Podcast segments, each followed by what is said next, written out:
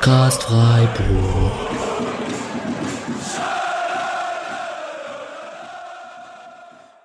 Dann hallo und herzlich willkommen zur 219. Episode des Podcast Freiburg. Ich habe ein leichtes Grinsen im Gesicht, die anderen beiden auch. Wir haben kurz nach vier Minuten gemerkt, dass wir nicht aufgenommen haben. Ein Take davor, aber zum Glück erst nach vier Minuten. Deswegen zweiter Take. Ich versuche die Eingangsfragen an den lieben Patrick. Hallo Patrick. Hallo Alex. Und hallo lieber Mischa. Hallo Alex, danke fürs Moderieren. Danke, danke. Ich versuche die Eingangsfragen äh, trotzdem nochmal ganz authentisch zu stellen und ihr könnt sie mir auch wieder ganz authentisch beantworten. Äh, wir befinden uns zwei Tage nach der Heimniederlage gegen Borussia Dortmund und wir hatten es gerade schon davon, ist das wieder unser alter SC, der zurück ist mit äh, roter Karte, mehreren Verletzungen, einem, einem nicht zufriedenstellenden Transferfenster, wo man jetzt vielleicht dafür zahlen muss, dass man nicht den einen oder anderen Spieler bekommen hat. Und der SC hat zwei Niederlagen in Folge. Patrick, das ist auch schon lange nicht mehr passiert. Ja, seit fünf Jahren sogar. Ähm, in der Saison 18, 19. Äh, sonst hat man die letzten Jahre eigentlich immer relativ gut gestartet was einem dann immer so ein Sicherheitsgefühl, glaube ich, für diese Saison gegeben hat, weil letztlich, egal ob wir es uns eingestehen oder nicht, als Freiburg-Fan hat man es immer noch so tief in sich drin, dass man immer erstmal guckt, nicht abzusteigen. Ähm, aber es ist jetzt auch noch nicht dramatisch. Ich habe, äh, ich finde, es ist ein bisschen, man, man wacht gerade so ein bisschen aus dem Rausch auf der letzten beiden Jahre, wo es einfach alles nur für uns lief, außer dass wir die Champions League verpasst haben. Ähm, aber es ist jetzt auch noch nichts Schlimmes passiert. Also man ist jetzt Zehnter, man hat sechs Punkte, ja, und ich muss den Micha jetzt nicht fragen, sondern ich weiß es schon, aber der nimmt die Situation auch relativ gelassen. Noch. Vollkommen richtig, ja. Und ich meine, Freiburg ist ja eigentlich immer so auf diesem Level von Mainz und Augsburg und so weiter gewesen. Und da würde ich sagen, hat man sich immer noch ein bisschen von entfernt. Ähm, Freiburg spielt nächste Woche international. Augsburg und Mainz nicht und die stehen auch nochmal deutlich schlechter da, haben einen langweiligeren Kader, haben auch irgendwie nicht den Spielstil, den Freiburg entwickelt hat und so. Deswegen, ich glaube eigentlich, dass viele Fans, wenn die so von außen dann mitbekommen würden, wie manche Freiburg-Fans äh, laut weinen, äh, weil es gerade nicht ganz perfekt läuft, denken sicher, dass man leiser weinen müsste äh, in der Situation, in der man gerade steckt so ein Mainz mit einem Punkt oder Köln oder Augsburg oder Gladbach auch. Und wir werden nachher auch über die Bundesliga kurz quatschen. Da hat's uns weniger schlimm erwischt. Und ähm, ja, wir haben ja auch zwei Saisonsiege gegen Hoffenheim und gegen Werder Bremen schon eingetütet. Nichtsdestotrotz gibt's ein Spiel gegen Borussia Dortmund zu besprechen. Mischa, du hast es gerade schon erwähnt. Es ist ein bisschen, man muss sich wieder dran gewöhnen. In drei Tagen ist Auswärtsspiel gegen Olympiakos Piraeus ähm, alle ganz in weiß von der, von der Fangemeinschaft und, und Co. Ähm, das wird sicherlich spannend, wie man sich da schlagen kann. Auch vor allem, wie die Verletzten zurückkommen und wer fit ist und so. Da wird es ja eine Pressekonferenz in den nächsten Tagen sicherlich geben. Ich mache einen ganz kurzen Housekeeping-Part, damit er erledigt ist. Wir haben eine Kick-Tipp äh, Runde zu den SC-Spielen der ersten Mannschaft, der zweiten Mannschaft und der Frauenmannschaft. Die findet ihr in den Show Notes. Da seid ihr herzlich eingeladen mitzumachen. Wir haben zwei spendenden Links für diejenigen, die uns unterstützen wollen in den Show Notes. Das ist einmal per PayPal und einmal per Patreon. Wir bedanken uns natürlich bei allen, die das machen. Ähm, das freut uns sehr. Das hält unsere Fixkosten auf jeden Fall in Stand und unsere Motivation ist dadurch auch ein bisschen beeinflusst. Vielen Dank dafür.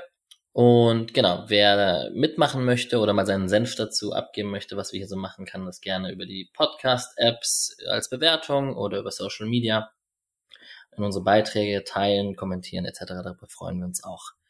So, und jetzt springen wir gleich ins Spiel rein. Wir wollen eigentlich noch kurz davor ein paar aktuellere SC-Themen besprechen.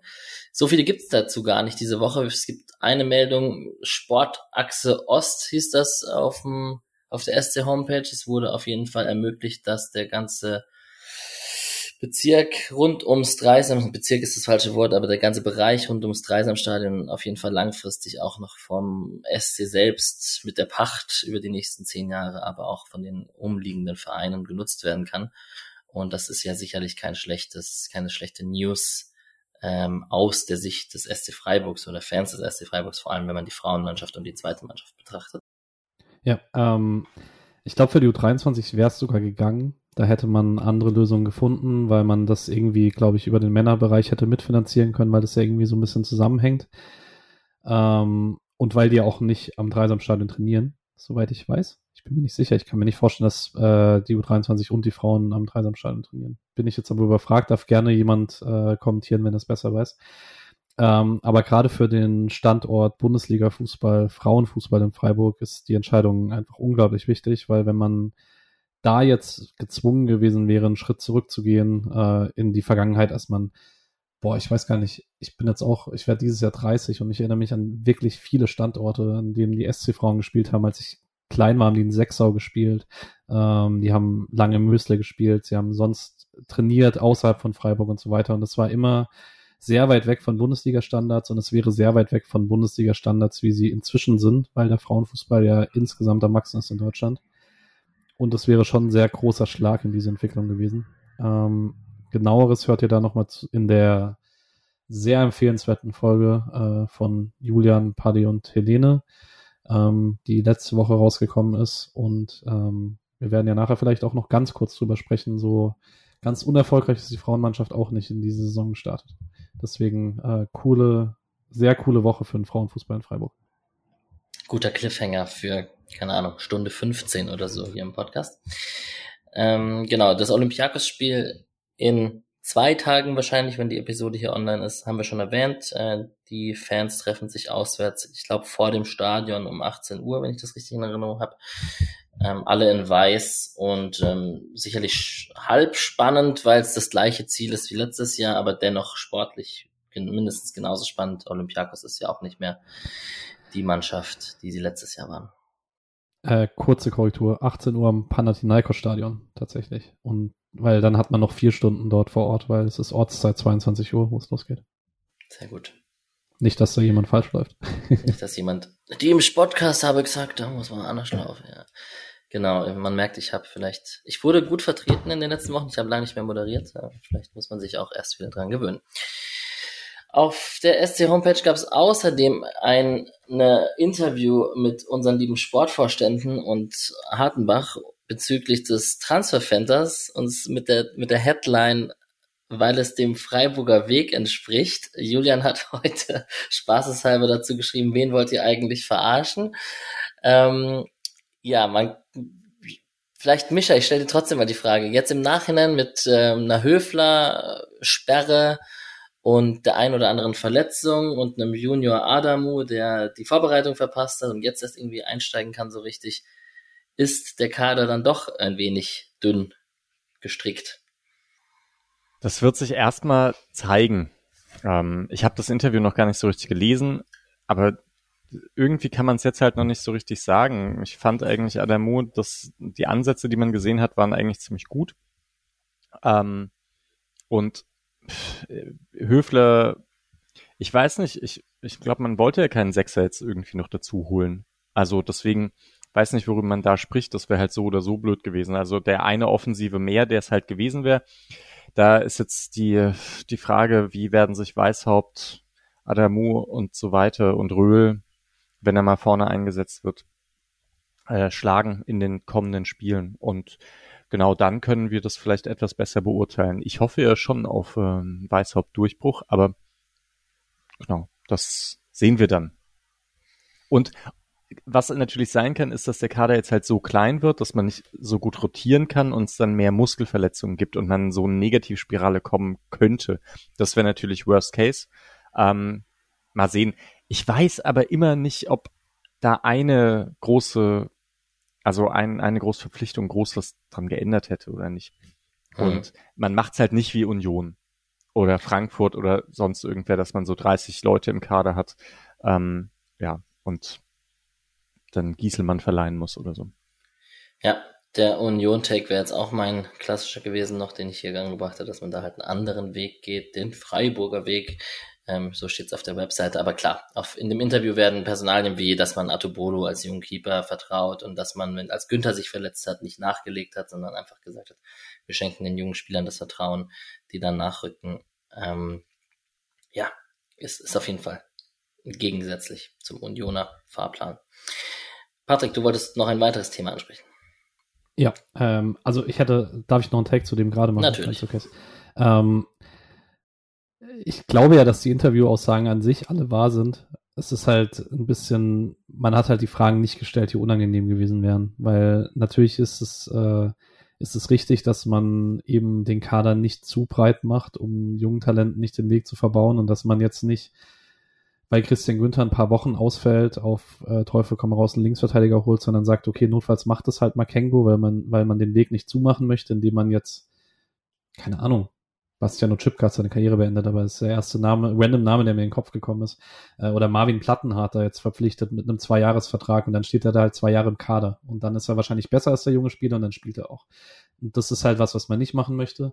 Gleichzeitig ist es natürlich Quatsch, so zu tun, als hätte man nicht mehr machen wollen im Sommer. Da, das weiß jeder, das sagt Streich sehr offensiv und äh, genau. Ganz harter Cut. Ähm, ich wollte noch eine Terminankündigung machen. Ähm, seit der letzten Woche gibt's äh, durch das Fanprojekt Freiburg und VertreterInnen des SC Freiburg ähm, die Ausstellung Flucht, Migration und Fußball im äh, Mooswaldstadion in der Fangnabe 1530. Und da gibt's nächsten Donnerstag, also nicht diesen Donnerstag, sondern den Donnerstag darauf, wo kein Europa League-Spiel ist, am 28. September, ab 18 Uhr eine Veranstaltung mit VertreterInnen der Seebrücke Freiburg, ähm, da soll es um das Thema Flucht und Migration im Kontext Fußball, aber auch in der Gesellschaft gehen. Ähm, ab 18 Uhr Beteiligung ohne Anmeldung. Ähm, spannendes Thema. Bestimmt auch coole Ausstellung. Ich probiere das hinzubekommen, vor einem Augsburg-Spiel vielleicht noch hinzugehen. Ähm, genau. Wer, wer sich für solche Themenkomplexe interessiert, feel free. Und den Link dazu packen wir euch auch in die Show Notes. Ganz, dann haben wir die Customer Journey, wie ich bei der Arbeit sagen würde, ganz einfach geregelt für die ganzen Zuhörerinnen. So, der Blog mit diesem aktuellen Thema am Anfang, den finde ich ganz gut, weil es natürlich aktuelle Themen sind. Nichtsdestotrotz haben wir auch eine 2 zu 4 Niederlage gegen Borussia Dortmund zu besprechen und da würde ich mit euch jetzt reinspringen wollen. Patrick, du hast brav getickert für die BZ. Das dient auch als gute Grundlage für diese Besprechung übrigens. Aber wie ist es denn so, ein Spiel zu verfolgen, während man tickert? Emotional hast du, du hast, was hast du gesagt, am Ende der ersten Halbzeit hast du die, die Fingern wund getippt. Ist ein bisschen viel passiert, ja, und ich habe, äh, ich war dann trotzdem so, weil ich kann ja trotzdem nicht abschütteln, dass ich Fan bin. Ähm, ist ja auch schöne, dass ich das nicht komplett neutral schreiben muss, sondern schon ein bisschen aus Freiburger Sicht. Aber nach dem 2-1, weil ich halt den, äh, das iPad zum Tippen in der Hand hatte, hätte ich es fast aus den Händen geschmissen, weil ich wirklich sehr aus dem Sessel gegangen bin beim Jubeln beim 2-1. Ähm, aber ansonsten macht sehr viel Spaß. Man äh, verpasst auch ein bisschen was, weil man, äh, man unterschätzt es, glaube ich, immer ein bisschen, wenn man dann immer am Schreiben ist. Also zum Beispiel, ich habe das Emre Can Fall, über das wir gleich am Anfang sprechen werden, während dem Live-Spiel gar nicht wahrgenommen. Ich habe das GIF inzwischen hundertmal gesehen und das Video. ähm, aber am Anfang vom Spiel habe ich nur darauf geachtet, ob Freiburg jetzt eigentlich gerade 3-4-3 oder 4-2-3 einspielt, weil ich das halt irgendwie adäquat wiedergeben wollte für Leute, die es nicht sehen. Ja, das ist, glaube ich, auch eine Sache, die, die fällt mir jetzt auch auf. Ich habe, also ich habe nie getickert, aber ich habe halt früher sehr intensiv Notizen gemacht ähm, und mache das jetzt nicht mehr man bekommt, es ist wirklich ein anderes Schauen, aber man stellt sich halt nicht so viele Aufgaben. Das ist, glaube ich, der Vorteil am Tickern, dass man dann so, okay, jetzt gucke ich, ne, wie spielen die? Und dann man, man schaut halt aufmerksamer. Man denkt auch nach der Pause sofort, ne, hat sich irgendwas verändert und so weiter und so fort. Aber ja, manchmal bekommt man Sachen doch auch besser mit, wenn man einfach so guckt. Man vergisst sie dann meistens nur. Ja. Und es bleibt einfach nicht so aufmerksam. Deswegen, wahrscheinlich ist so das Optimale doch irgendwas zwischendrin, ne? Ähm, so sich halt selber diese Aufgaben stellen, paar Notizen machen, aber eigentlich vor allem das, was beim Tickern immer kommt, die Highlights aufschreiben, das hätte ich mal irgendwann auch lassen können, weil ich glaube, das, die kriegt man eh über Ticker mhm. halt, ne? Ja, dann. Ja. ja, Schiedsrichter der Partie ist Stieler, ähm, nicht gerade mein Liebling unter den Schiedsrichtern. Da denke ich natürlich sofort an Chala Soyuncu gegen beim VfB Stuttgart als Beispiel. Aber der wird sicherlich das ein oder andere Mal auch Thema werden. Wir fangen aber brav mit dem Gegner an, der BVB. Und ich bin mir jetzt einfach nicht so sicher, was man mit dem BVB machen soll. Ähm, sie haben tatsächlich jetzt auch kein Spiel verloren aus diesen ersten vier Spielen. Klar, nach dem Auftaktprogramm Köln, Bochum, Heidenheim, Freiburg hätten sie sich wahrscheinlich gedacht, dass das zwölf Punkte sind, so mit dem Anspruch.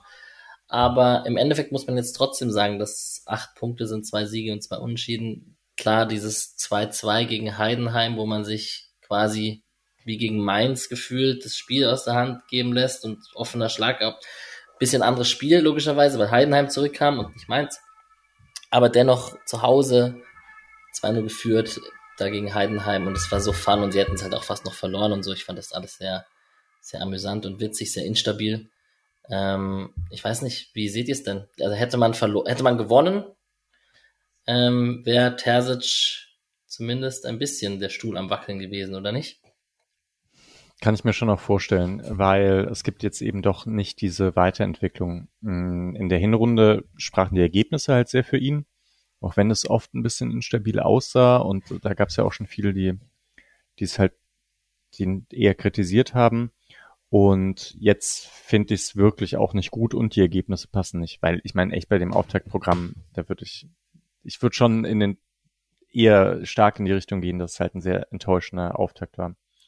Ähm, geht schon schnell. Ich weiß nicht, also vielleicht hat das ja Gründe, dass, dass äh, Terzic schneller in die Kritik kommt. Vielleicht gibt's ja schon jemanden in der Hinterhand. Ich hoffe ja eigentlich immer, dass Nagelsmann zu Dortmund kommt, weil ich glaube, der könnte halt richtig, richtig was machen aus diesem Kader. Äh, ja, aber es ist wie bisher bei allen Freiburger Gegnern habe ich das Gefühl, sie sind noch nicht, also es ist nicht waren jetzt nicht so gute Gegner. Stuttgart jetzt mal ausgenommen, die sind ja gerade wirklich on fire, aber Dortmund gehört jetzt auch zu den nicht so starken. Würde schon widersprechen, wenn man sieht, was Hoffenheim nach dem Spiel gegen uns gemacht hat. Also ich finde schon, man hat in Hoffenheim ein sehr, sehr gutes Auswärtsspiel gemacht. Ich finde, das sollte man nicht so ganz runterstufen. Mhm. Stimmt, ähm, die haben jetzt neun Punkte, ne? Ja, genau. Ah, ja. ja. Okay. Ähm, genau. Terzic-Take vielleicht noch kurz. Ähm, ich finde es halt krass, dass er bis jetzt immer nur gut aussah in Phasen, in denen er von Einzelspielern getragen wurde, ein Stück weit. Also in der ersten Rückrunde, wo er übernommen hat, hat er äh, den äh, frischen Haaland sozusagen in Dortmund, der da sehr stark war, und Jaden Sancho noch. Da war sehr viel, okay, macht mal. Dann war die letzte Hinrunde ja wirklich richtig schlimm. Ähm, da war ja man, glaube ich, Sechster nach, äh, als die WM-Pause kam. Und dann bist du aus der WM-Pause rausgekommen hatte erst Julian Brandt eine überragende Form, der dieses Team getragen hat, und dann kam Sebastian Haller halt zurück wie eine Bombe. Ähm, und jetzt ist es so, okay, Jude Bellingham hattest du halt konstant immer. Jude Bellingham hat halt Jude Bellingham Sachen gemacht. Da weißt du als Madrid-Fan, Alex, was das so Gott im Himmel, er ist so eine Maschine. Ja. So krank. ähm, und jetzt hast du halt, du hast so einen Saisonstart, du hast Bellingham verloren, hast den ersetzt mit Sabitzer und Matcher, wo ein Matcher ein Thema für sich ist, äh, wo du dir schon unnötige Unruhe reingebracht hast. Sabitzer ist okay, aber halt kein prägender Spieler vielleicht. Aller ist jetzt voll in dem Loch, das man eigentlich nach der Krebserkrankung hätte erwarten können. Und eigentlich ist es nur Julian Brandt. So Daniel Mahlen teilweise. Aber es ist schon, also es, es basiert halt sehr viel darauf, okay, Einzelspieler macht mal, ohne dann aber gleichzeitig Stabilität zu haben. Also es gibt ja so Mourinho spielt es ja auch eigentlich erstmal Stabilität und dann darauf vertrauen, dass die Mannschaft gut genug ist, dass vorne halt Tore fallen. Und Terzic ist halt, Terzic Dortmund ist nicht stabil und man muss halt mit der Einzelspielerqualität dann mehr Tore schießen, als man hinten kassiert und das ist einfach nicht sonderlich nachhaltig und nicht, mich würde überraschen, wenn er die Saison, das Saisonende in Dortmund erlebt. Hm. Ja, und man sieht ja jetzt auch nicht unbedingt, dass so Einzelspiele nochmal also so stark werden, weil wie gesagt, also wie du es gesagt hast, Bellingham ist halt weg. Und vielleicht reicht's dann einfach nicht mit Brand. Und die, die anderen, die Schwächen sind vielleicht zu groß. Alles, ne? Also wir sprechen über Dortmund-Niveau. Hm, ich denke auch, dass Platz vier, dass die das schaffen werden mit den Einzelspielern so. Ich, weil ich meine, die haben auch noch Nico Schlotterbeck und so in der Hinterhand. Und ich weiß nicht, so ein Spieler wie Wolf oder so, die können schon einiges reißen. Ich glaube, gerade zu Hause. Äh, so, aber ja, wenn man halt Leverkusen, Leipzig und Bayern sieht, da ist Dortmund schon hinten dran aktuell spielerisch. Das ist deutlich, deutlich die schwächste von den Top 4. Ja, da hätte man, wenn man Patricks anvisierten Platz 4 schaffen möchte, im direkten Duell natürlich gewinnen müssen. Gut, ich mache kurz die Aufstellung. Äh, Gregor Kobel im Tor, ähm, Schlotterbeck und Hummels in der Innenverteidigung, Süle war auf der Bank äh, nach der Länderspielpause, äh, Ryerson, Ryerson und Benzemaini auf den Außenverteidigungen. Emre Can, Julian Brandt und Marcel Sabitzer im Mittelfeld und Karim Adeyemi, Daniel Mahlen und Sebastian Haller vorne drin. So, und dann gehen wir zum SC und eigentlich kann ich dich direkt fragen, Patrick, weil du hast ja darauf geachtet, weil Sofascore macht es tatsächlich ein 4-2-3-1 draus mit Lienhardt als Rechtsverteidiger. Ähm, natürlich ist bei dem Personal, wir wissen, wie sie spielen können, mit Gulde, Ginter und Lienhardt bietet sich's an, das als Dreierkette mit Kübler und Schallei als Schienenspieler zu interpretieren. Wie war's denn jetzt in echt? Ganz kurz, um, ähm, Sofascore hat aber Schallei auch äh, als Rechtsaußen.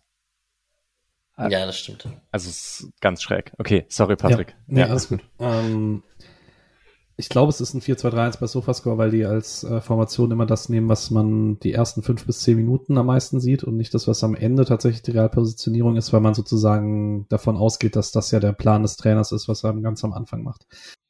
De facto fällt es mir schwer, so richtig ein fixe, eine fixe Formation zu sagen, die man gespielt hat. Ich würde behaupten, das ist eher ein klassisches 3-4-3. Ähm, ein bisschen so wie in der Spielzeit, als Kevin Schlotterbeck viel den Mittelmann gespielt hat, weil äh, Matthias Ginter sehr häufig im Sechserraum war, äh, so häufig wie seit eben Kevin Schlotterbeck kein Innenverteidiger mehr ähm, mit einer Dreierkette. Ähm, wahrscheinlich die Reaktion darauf, dass man sich in den letzten Spielen so oft im Zentrum hat, das, äh, den Schneid abkaufen lassen, dass man ähm, das war jetzt nicht mal so, dass Ginter irgendwie für krasse Momente gesorgt hätte im Sechserraum mit Ball. Aber ich glaube, die Idee war eher, dass man, wenn man aufbaut und man verliert den Ball dann hinter, hinter Mittelfeld, dass man in der Umschaltsituation im Zentrum Gleichzahl hat und da nicht direkt in Unterzahl verteidigen muss und dann Dortmund mit Tempo auf die eigene Kette zuläuft. Und ich würde sagen, das hat ganz gut funktioniert, weil ich weiß, wir sprechen nach über vier Gegentore, aber man hatte jetzt kaum richtig krasse Umschaltmomente gegen sich. Ja, ich würde noch ergänzen dazu, also ich, genau so habe ich es auch gesehen. Ähm, und dann war es noch interessant, dass am Anfang, als Gregoritsch und Höhler auf dem Platz noch waren, das ging ja nicht ganz so lang leider, ähm, war Doan in so einer Art Zehnerrolle hinter denen so ein bisschen. Das war dann, äh, dadurch ist, wenn, wenn so Ginter nach vorne gerückt ist und Höhler und Eggestein da waren und äh, Doan dann da war, dann hatte man so rautenmäßige äh, Aufstellung. Und aber trotzdem hatte man eben sehr gut die Breite mit Schallei und Kübler. Ah, nee, aber Schaller war ja schon auf rechts, ne? Kübler war auf links, genau. Ähm, ja, und das, ich fand insgesamt diese Formation, es hat mir sehr gut gefallen. Ich glaube auch, dass man darauf irgendwie aufbauen wird. Ähm, jetzt, ja, doch wird man höchstwahrscheinlich auch gerade ohne Höfler kann ich mir vorstellen, dass das eben auch nochmal ein bisschen Sicherheit geben kann. Und das hat halt dem Spiel vor allem auch mit dem Ball nochmal ein bisschen mehr Struktur gegeben, fand ich. Ähm, ich fand auch weirderweise, ich dachte die ganze Zeit, ich kann mir Kübler nur als Linksverteidiger vorstellen, aber nicht als linken Schienenspieler. Dann war aber irgendwie auffällig, dass er sich als linker Schienenspieler viel wohler gefühlt hat als, als Linksverteidiger. Ich finde, er hatte ein bisschen mehr Freiheiten, er war ein bisschen weiter vorne. Ähm, dann hat Dortmund auch nicht so leicht Druck drauf bekommen auf die Situation. Ähm, könnte mir schon, also ich hatte schon das Gefühl, dass sich alle Spieler irgendwie ein bisschen wohler gefühlt haben, mit, äh, auch nach dem 0-5 in Stuttgart, dass man mit der Dreierkette einfach ein bisschen mehr Absicherung hatte. Ja, genau. Ich glaube, das liegt vor allem auch daran, dass in der Viererkette der Linksverteidiger oder der Rechtsverteidiger Pressing-Auslöser ist. Also, dass der Ball, wenn er dann auf die Außenlinie geht, also wir kennen das ja von Freiburg selber, dass die dann gerne genau dann mit der, also gemeinsam mit der Außenlinie dann pressen können ähm, und den dann isolieren können. Und dann ist Kübler da halt häufiger in der Situation und als Schienenspieler nicht. Ich fand trotzdem, es hat mir nicht ganz so gut gefallen, ähm, einfach weil also sie haben Breite dadurch gehabt und er hätte noch mal ein bisschen häufiger wahrscheinlich auch tief gehen können, wenn er nicht immer mit dem anderen Fuß halt eher Richtung Mitte zieht. Und deswegen hätte ich mir so gern irgendwann Weißhaupt gewünscht. Das hat, hat er auch nur viermal gewechselt, Streich, ne? Hm. Mhm. Also hatte sich auch mit der roten Karte zu tun gehabt, aber ich hätte es schon mal gern gesehen. Und das Fass mit Angsthasenfußball gegen große Vereine mit Gulde rein und Grifo Nein. raus etc., das machen wir nicht auf, oder? Nein, aber das Spiel, also wir haben ja das Spiel gesehen, das war ja war ja schon mit Ball, sie sind nach vorne gegangen und so. Also es war jetzt kein äh, letztes Jahr Leipzig 3-5-2 Grifo rausnehmen, weil er am schlechtesten gegen den Ball ist von denen vorne, sondern es war Grifo war halt raus, weil es nicht ganz in den taktischen Plan gepasst hat, aber theoretisch wollte man, man wollte klar dieses Spiel selber spielen. Das war schon sehr anders als die letzten Mal, als Grifo raus ist. Dass ich das weiß, ist doch klar. Ich mache doch nur die Debatte auf. Wenn ja, klar, die, ja. Musst du ja auch. Wenn die Leute Grifo draußen sehen, dann ist doch das Drama groß. Stimmt. Ja. Juventus, Turin und so. Genau. Ähm, das mit Lean finde ich immer, finde ich immer wieder schön, wer da auf Außen ein bisschen rumturnt. Wir haben ja im DFB-Pokal schon gesagt, wie er als Linksaußen da rumgerannt ist und hinterlaufen ist.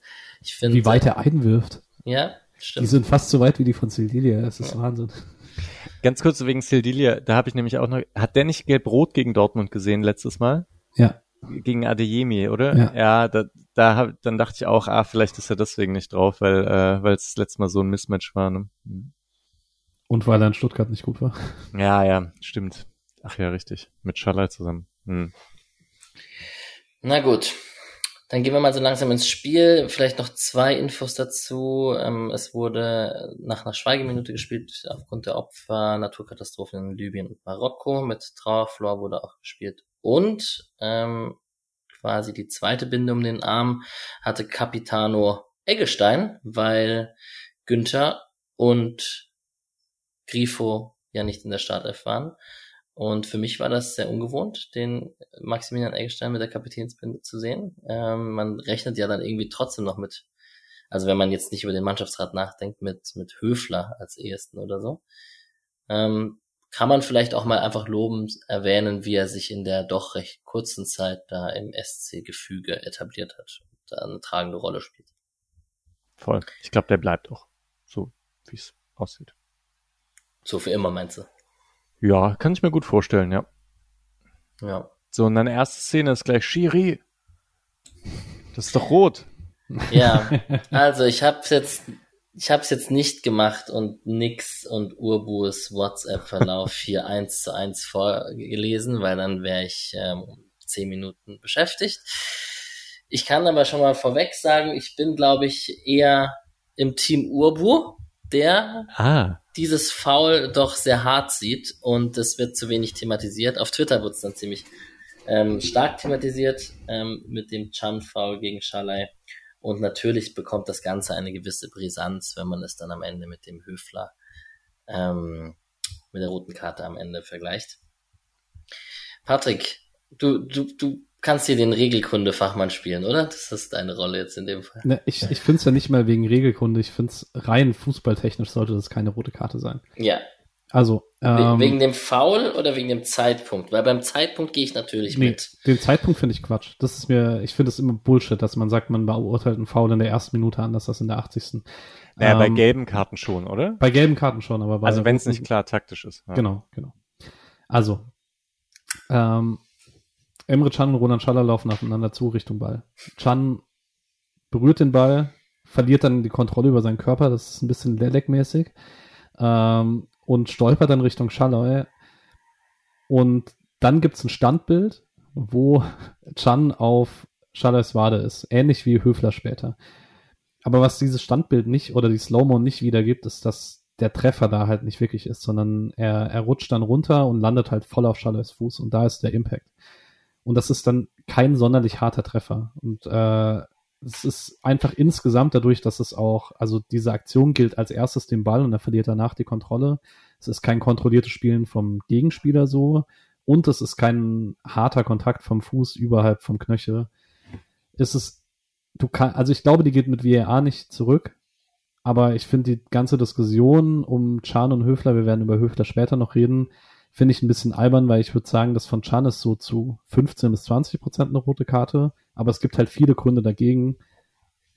Und bei Nikolas Höfler gibt es halt keinen einzigen Grund dagegen, dass es keine rote Karte ist. Und deswegen finde ich, ich finde es okay, dass man von mir aus drüber diskutiert, da könnte man rot geben. Aber wenn du da eine große Diskussion drum machst, dann sagst du immer, okay, das ist ein Fehler, da keine zu geben und das ist einfach ein Quatsch-Take. Das ist, es ist kein Fehler, dass es keine rote Karte gibt. Es ist ein Fehler, dass es keine gelbe gibt. Das ist auch Quatsch von Stieler, weil es ist eine klare gelbe Karte. Aber es ist keine rote. Gehe ich wirklich zu 95 Prozent mit. Also mit dem, mit dem Haupttake eben, dass der Impact nicht überhalb dieses Knöchels ist, sondern eben drunter. Und das ist, das ist halt nicht rot. Und wenn, dann wäre es glücklich gewesen für Freiburg. Wahrscheinlich nimmt man es auch nicht zurück. Aber ja, das, das habe ich. Ich habe es mir auch gedacht, dann nochmal so, also weil ich hatte ich hatte schon wahrgenommen, dass das passiert. Und dann dachte ich, oh, da will ich die Wiederholung aber nochmal kurz sehen. Ja, check's auch nicht, dass er da keine gelbe Karte zieht, aber nichts, nichts für eine rote. Okay, ich versuche ein paar Argumente noch zu sammeln, die genannt wurden. Also auf jeden Fall war eins, dass Stieler Chan darauf hinweist, dass er so nicht reingehen darf und dass er sich beruhigen soll. Das ist vielleicht ähm, ein Hinweis darauf, dass er es auf jeden Fall wahrgenommen hat und gesehen hat.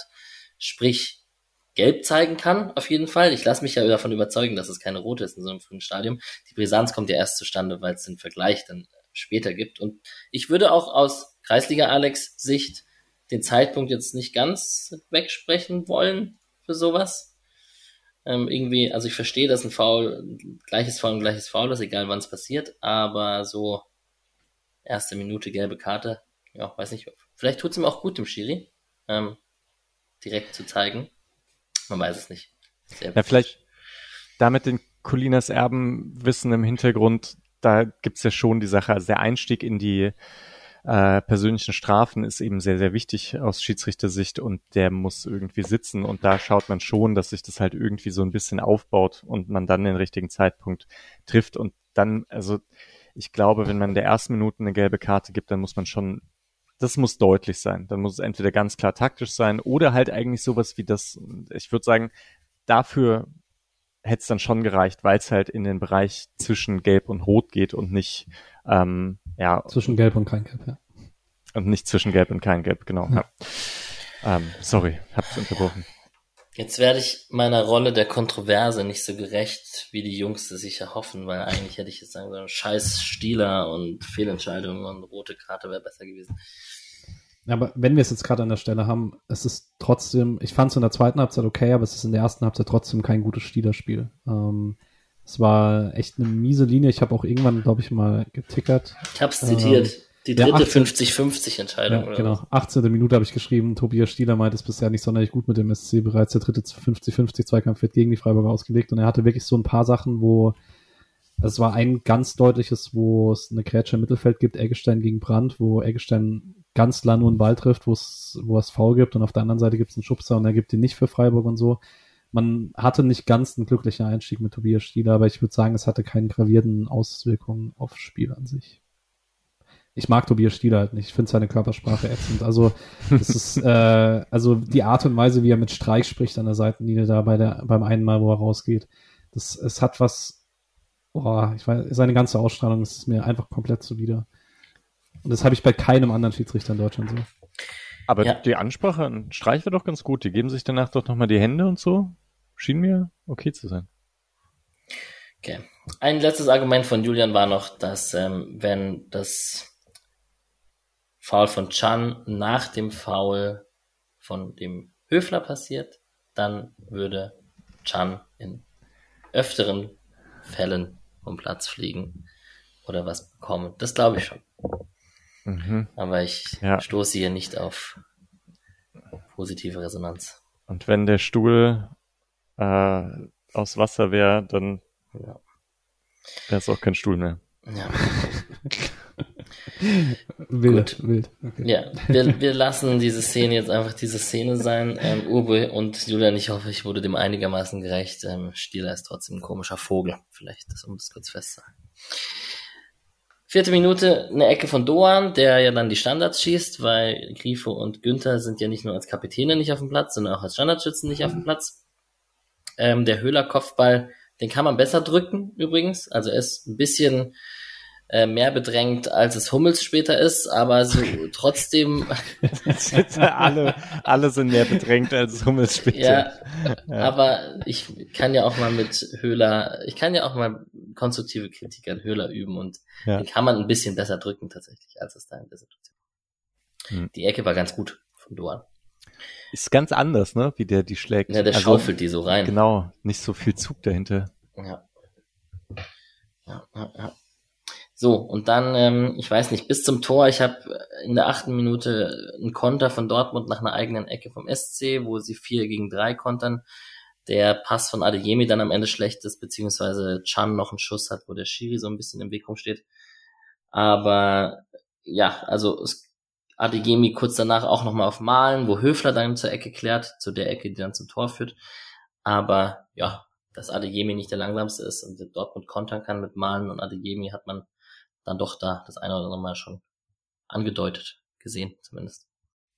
Höfler klärt halt richtig gut. Und Haller kann da, glaube ich, auch schon drankommen, ne? Irgendwie, das war schon knapp. Ja, und dann, du hast gesagt, keiner stand so frei wie Hummels jemals, Mischa. Das ist, also es gibt diese Saison dann doch defensiv so ein paar Dinge und das häuft sich ja, die man so von Freiburg nicht kennt in, aus den letzten paar Saisons. Ähm, und dass einer nach einer Ecke so dermaßen frei steht, ohne dass jetzt die super krasse Blockbewegung ähm, der anderen Spieler gab, das hat mich schon gewundert. Patrick, ich fand dein Take gegen Top-Mannschaften Standards herschenken sehr schön im Nachhinein, als man dann zwei Tore selbst nach dem Standard gemacht hat. Eins. Aber, na, stimmt. Ich, dieses, dieser Kopfball von Höhler, den ist in meinem Kopf fast als Standard gespeichert, weil Grifo ihn da so reinflankt.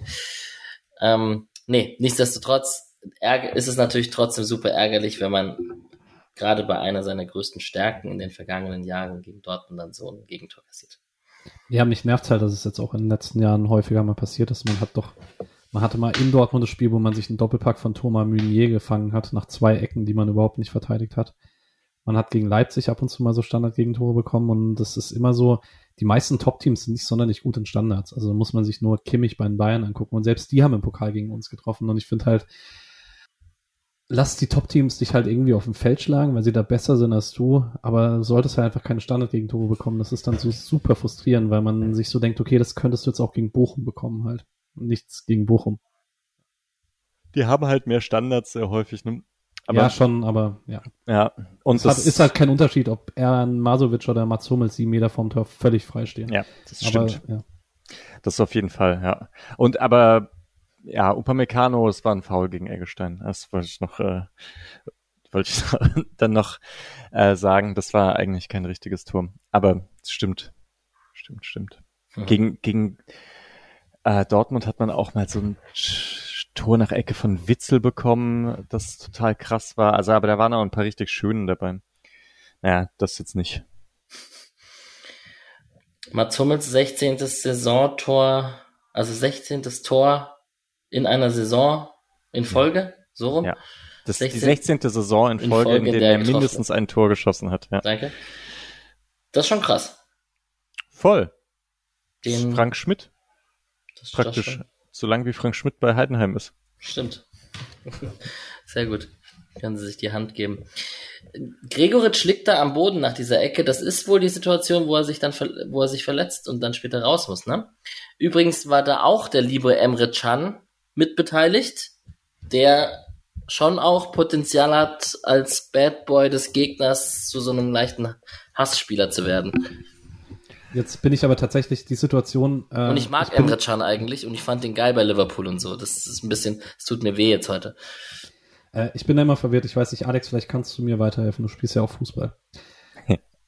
ich weiß bei solchen Situationen nie, in, in welchem Fall ist denn das ein Foul, weil Can rennt Gregoritsch um. Ähm, und das ist aber halt ein Zusammenstoß außerhalb vom Feld, aber der wird einzig und allein von Chan initiiert. Aber da das keinen Zusammenhang auf den, auf die Eckballflanke und den Kopfball hat, wird es nicht abgepfiffen oder weil theoretisch kann das ja auch abpfeifen, wenn abseits vom Ball was passiert. Ich verstehe dann nie so ganz, wo man noch eingreift und wo nicht, weißt du das? Ich kann es ehrlich gesagt auch nicht richtig sagen. Also, Okay. das habe ich jetzt befürchtet, als du gesagt hast, du spielst doch auch Fußball, du kannst mir sicherlich helfen dabei. Falls hier SchiedsrichterInnen unter den ZuhörerInnen sind, schreibt's uns in die Kommentare. Glaube vielleicht auch noch, weil der, also ich meine, der trifft den ja irgendwie so ein bisschen im Knie beim Vorbeilaufen. Und das ist total ungezielt. Und das ist nicht so, dass er, genau, er stellt ihm jetzt kein Bein oder sowas, ähm, sondern das ist eigentlich wirklich, man läuft aneinander vorbei und dann trifft er ihn halt irgendwie blöd im Knie. Ja. Ich denke, das ist der Grund dafür. In der, in der Kreisliga wird's gepfiffen, wenn du laut schreist. Und den VAR gibt's offensichtlich nicht. Also der Klassiker ist einfach, dass zwei, drei Spieler sich fallen lassen und laut schreien, dann wird's einfach als Offensivfoul abgepfiffen. Das passiert ziemlich oft tatsächlich. Naja, so. 1-0 Dortmund. Ich glaube, wir können uns darauf einigen. Man hat dann die Kopfballchance von Gregoritsch nach dieser Linksflanke von Schalay. Das macht er mittlerweile echt sehr oft, dass ja. er nicht nur zur Grundlinie zieht, sondern dass er sich den Ball auch im Linken geht und den dann so reinschaufelt mit seinem schwachen Fuß. Ähm, die kommen auch ganz gut. Ich habe erwähnt, dass er da gerne quer köpfen kann, querlegen kann auf Höhler in dem Fall. Aber ähm, vielleicht wollen wir insgesamt konstatieren, dass Freiburg die richtige Reaktion nach diesem 0 zu 1 gezeigt hat und eigentlich relativ gut im Spiel dann war. Da Mischa stimmt mit zu. Voll. Genau. Ähm, dann kommt diese 50-50-Szene, Patrick, die du erwähnt hast, wo der SC wieder keine 50-50-Entscheidung gegen sich bekommen hat. Man kann auf jeden Fall auch sagen, was sich so durchs ganze Spiel zieht, dass Schalay echt ein Aktivposten ist, auf egal eigentlich momentan, wo er spielt. Und dass er richtig gut in die Höhlerschule gegangen ist, was Freistoße ziehen und Quirligkeit betrifft, weil der bekommt manchmal auch so Freistöße, wo ich mich als Gegner ärgern würde, dass ich den gegen mich gepfiffen bekomme. Also Schaller ist absolut on fire. Ich finde das, ähm, also ich hab's schon auch verstanden. Ich meine, jetzt Grifo bekommt gleich irgendwie seine, also seine Einwechslung und dann irgendwie auch seinen, seinen Impact aufs Spiel. Aber ich habe schon gecheckt, dass man Schaller drauflassen will unbedingt und dass der spielt und Doan spielt und so und Grifo da halt gerade also jetzt eigentlich gar nichts gegen Grifo. Ich wollte nichts gegen Grifo sagen, aber ich wollte nur sagen, ich verstehe, dass man Schaller auf dem Platz haben will. Hm. Voll. Yes. Und in der guten Phase vom SC passiert dann etwas Schlechtes. Brandt hat zwar noch einen Schuss aus 20 Metern, aber dann muss Gregoritsch raus. Ähm, und jetzt im Nachhinein kann man natürlich sagen, Christian Streich und das Trainerteam wurden zu ihrem Glück gezwungen, dass Vincenzo Grifo Standardgott eingewechselt werden musste oder durfte. Aber genau, Grigoric musste verletzt raus. Es wird spannend, der, es gab jetzt noch keine näheren Informationen, was genaue Phase ist. Wahrscheinlich in der Pressekonferenz vor dem Olympiakos-Spiel wird da, werden da mehr Infos kommen, auch zu Höhler, auch zu Lienhardt. Äh, es waren ja ein paar mit Blessuren. Aber ja, wie, Patrick, wie siehst du es denn? Grifo eingewechselt, war natürlich dann ein Segen im Nachhinein. Oder hättest ja, du gern Gregoritsch weiterhin drauf gesehen? So rum vielleicht. Ich, ich hätte tatsächlich gerne Gregoritsch weiter drauf gesehen, weil ich fand ihn die ersten 27 Minuten ziemlich präsent, sehr griffig gegen den Ball. Ähm, so vom ganzen Auftreten her sein bestes Spiel der Saison bis jetzt und schon irgendwie den Anschein machen, als hätten ihm die zwei Tore mit Österreich Selbstbewusstsein gegeben. Das hat, also Misha hat es ja vorhin schon mal angesprochen, es war sehr spannend, was man die erste halbe Stunde so taktisch gemacht hat. Und das war es auch, obwohl es 0-1 stand. Und man hatte ja dann auch vor Grifo irgendwie ganz gut Zugriff nach dem 0-1 weiter aufs Spiel. Ähm, es ist jetzt so passiert, wie es ist. Wenn Grifo auf dem Feld steht, gibt es immer eine gute Wahrscheinlichkeit, dass er an Toren beteiligt ist. Aber ich würde halt nicht komplett ausschließen, dass man auch zwei Tore macht, wenn Grifo nicht reinkommt. Ähm, weil ich schon fand, man hatte eine ganz gute Struktur, zu Chancen zu kommen. Mhm. Aber das feine Füßchen hättest du trotzdem nicht gehabt bei den Standards. Das ist richtig, ja. ja. Ja, aber nichtsdestotrotz, du hast natürlich recht, man hat auch ein paar Chancen, die, wo gar nicht Grifo jetzt unbedingt bei allen beteiligt war danach. Also man hat, ähm, ja, es war eine Freistoßflanke, aber dass der Ball danach Berlin hat landet und der den dann gegen Außenpfosten wumst in der 31. Minute. Auch der hätte schon sitzen können. Schade für Lienhardt. Ähm, gut getroffen, gute Klebe. Genau, dann haben wir diese überragende Verteidigungsaktion von Höfler gegen Sabitzer beim Konter, der sich dann davor den Mann schiebt, äh, zwischen Ball und Mann schiebt gegen Sabitzer, wo Dortmund sehr gut kontert. Ähm, das macht Höfler sehr gut. Höfler generell, ne, wenn man das Spiel von ihm betrachtet mit der roten Karte am Ende, so, so zwischen, zwischen Fluch und Segen, zwischen phänomenal Wahnsinn, und ne? Kreisliga. Das wäre jetzt ja. zu übertrieben gesagt, aber das hat er so ein bisschen an sich manchmal. Bringt die Position wahrscheinlich mit sich.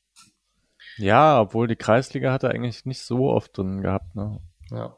Hm. Bitter. Voll. Der liebe Doan kann in der 40. Minute übrigens auch ein Tor machen. Den Mhm. kann man auch mal machen, beziehungsweise mal aufs Tor bringen. Ähm, Höhler flankt mit links nach einem schnellen Einwurf von Grifo. Schalai schießt, der wird abgeblockt und dann kommt Doan zum Nachschuss. Und ja, da, auch da kann man bei Doan mal wieder sagen, sollten schon fünf, sechs, sieben Tore mehr pro Saison sein, um der wirkliche Unterschiedsspieler da offensiv zu sein. Oder würdet ihr mir da widersprechen?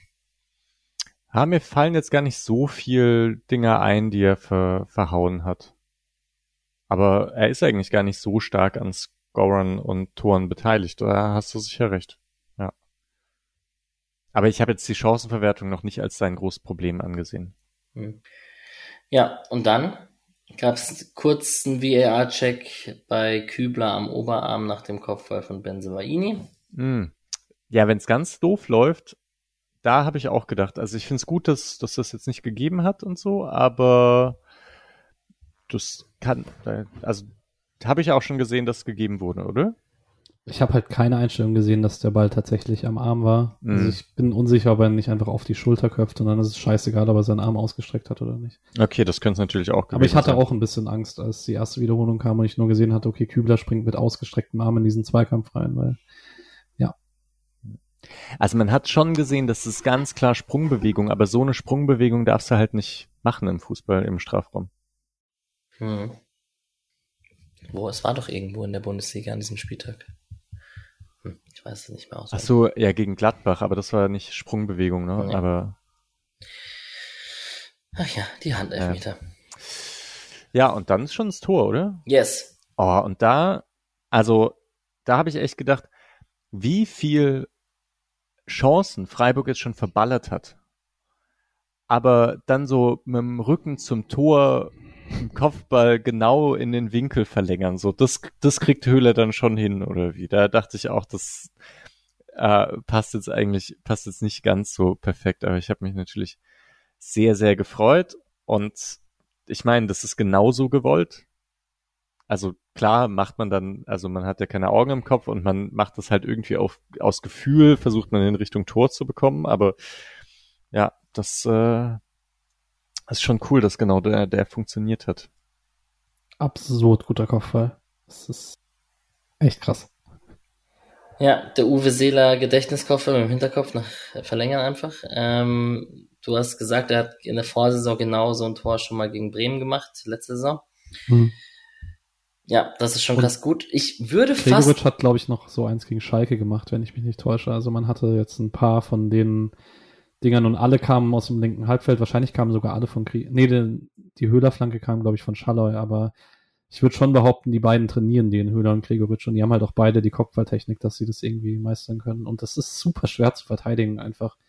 Also ein Stürmer läuft so, macht ein paar Schritte entgegen, so 13 Meter vorm Tor. Kein Verteidiger denkt sich so da intuitiv, oh, lass mal den Kopfball verteidigen. Nee, aber ich finde, der Torwart darf schon einen Schritt mehr in die Richtung machen, dass er da vielleicht eher dran kommt. Das war so das, was ich vielleicht denke, weil so viel andere Sachen können bei der Flanke nicht passieren. Aber ich glaube, er, er muss halt erst sich zurück absetzen. Ich glaube, er steht halt nicht auf der Linie, wenn der Ball so 45 Meter vorm Tor ist. Ja, das kann sein. Aber er weiß es doch, dass Höhler das kann. Hat er sich nicht, hat er sich nicht auf die Stürmer vorbereitet. naja, gut. Dann hat Benzebaini Geld bekommen. Ähm, wieder gegen Schallei, der nicht nur Freistöße zieht, sondern auch gegnerische Karten. Endlich eine gelbe Karte, Ubo, für den Gegner.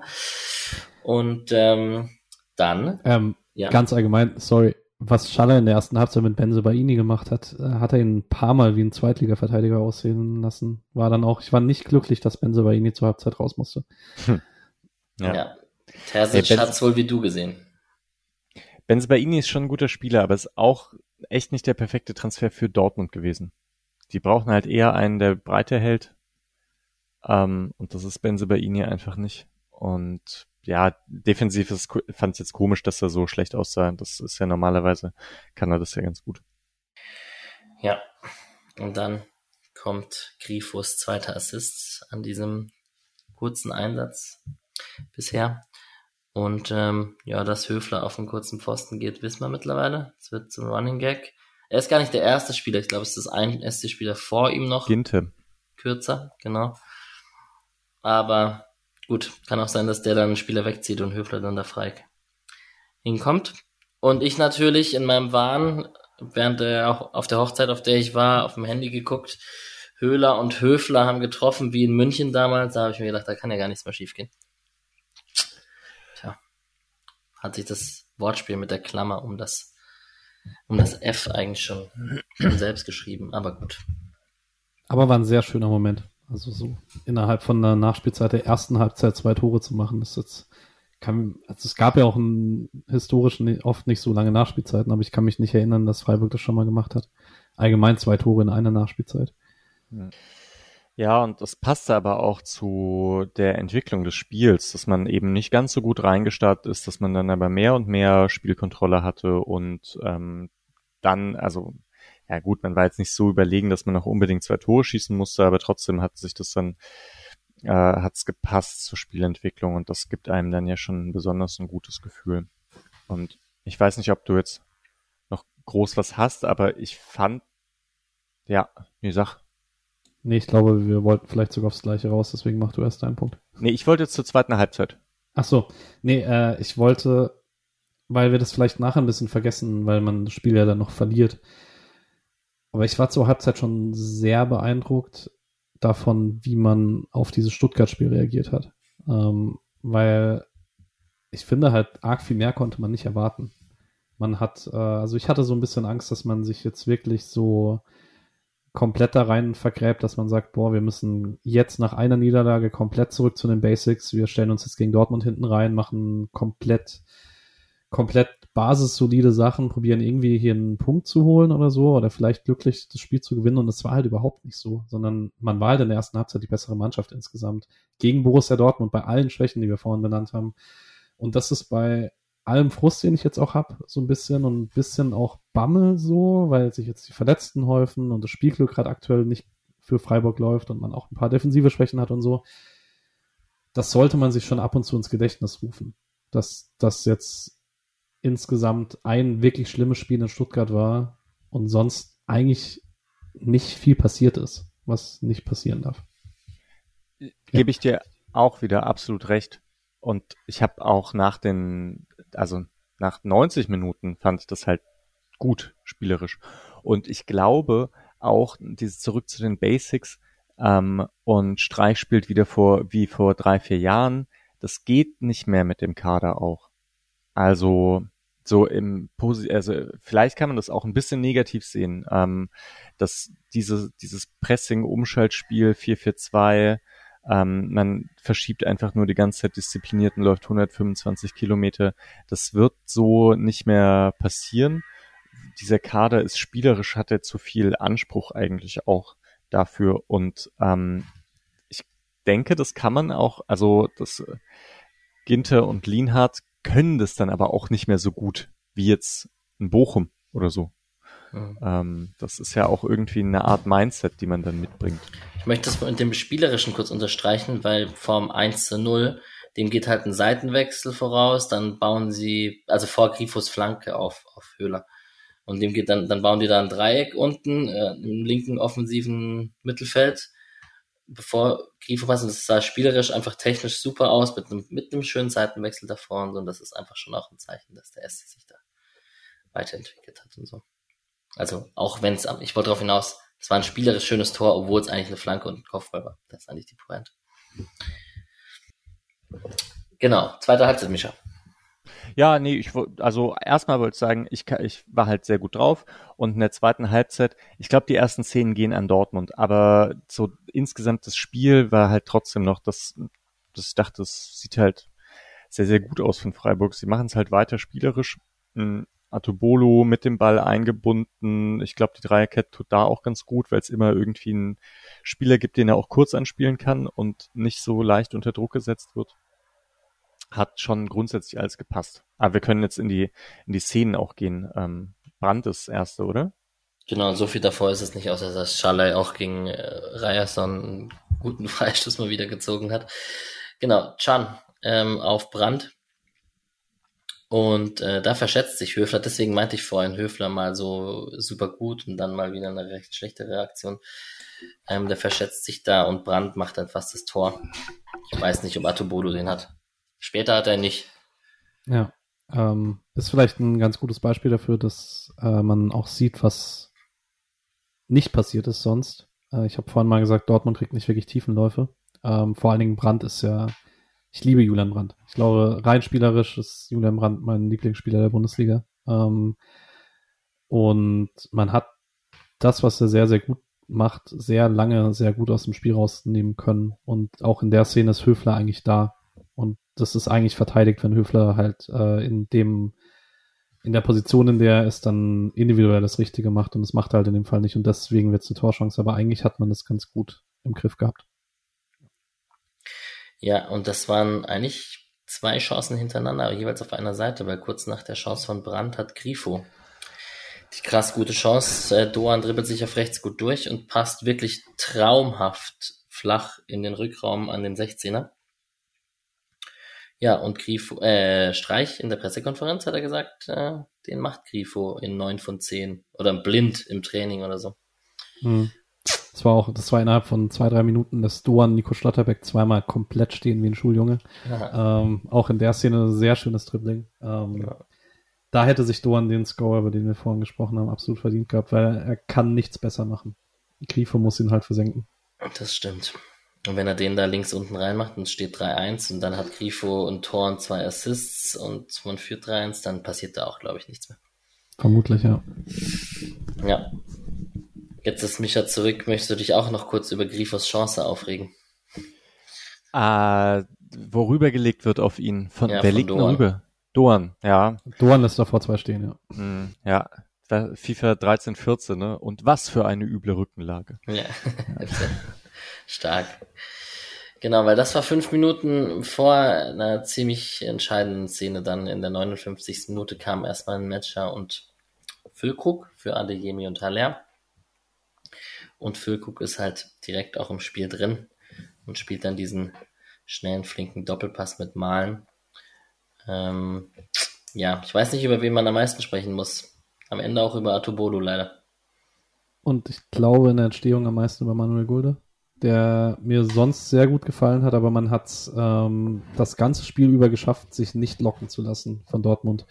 Ähm, das machen übrigens beides, macht Ginter auch. Und in der Kreisliga sagen wir nicht stürzen. Nicht stürzen, nicht stürzen, weil wenn richtig. du rausstürzt, dann bist du aus dem Game raus so leicht.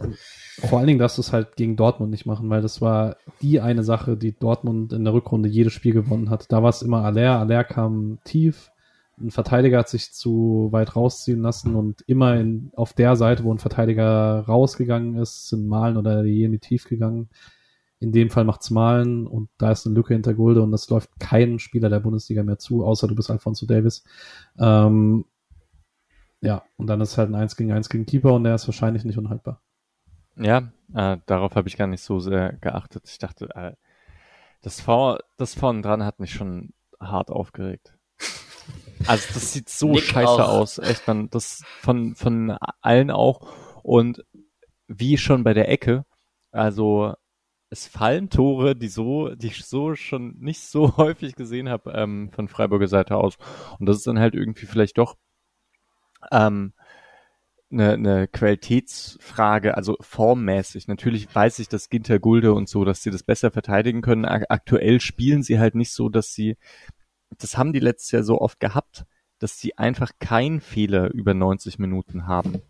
Äh, und jetzt gibt's einfach so einfach noch ziemlich viele Situationen, denen die Abstimmung da irgendwie so ganz grob nicht passt. Und ja, naja, äh, ich weiß nicht, ich schaue so ein bisschen Highlights und so von der Bundesliga. So, so Tore sehe ich nicht so oft von anderen Teams auf Bundesliga-Niveau. Hm. Ja, also es ist auch einfach, Füllkrug macht alles richtig in dieser Situation. Ja, ja. Das man ist auch ein Qualitätsmerkmal. Stimmt. Ja, es ist trotzdem äh, wir machen danach noch die Autobode-Diskussion nach dem 3-2.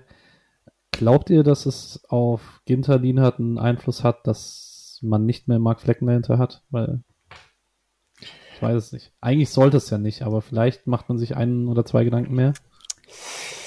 oh, ich weiß nicht. also, nee, mit dieser Atobol-Diskussion, hm, ich glaube, ich meine, wir können das ja, kann ja, also ich, ich mache mir schon ja manchmal auch Sorgen. Vielleicht ist er ja auch nicht so gut oder so. Und hat halt eine riesige Auswirkung. Das werden wir wahrscheinlich erstmal in, auch erst wieder in ein paar Spielen sehen.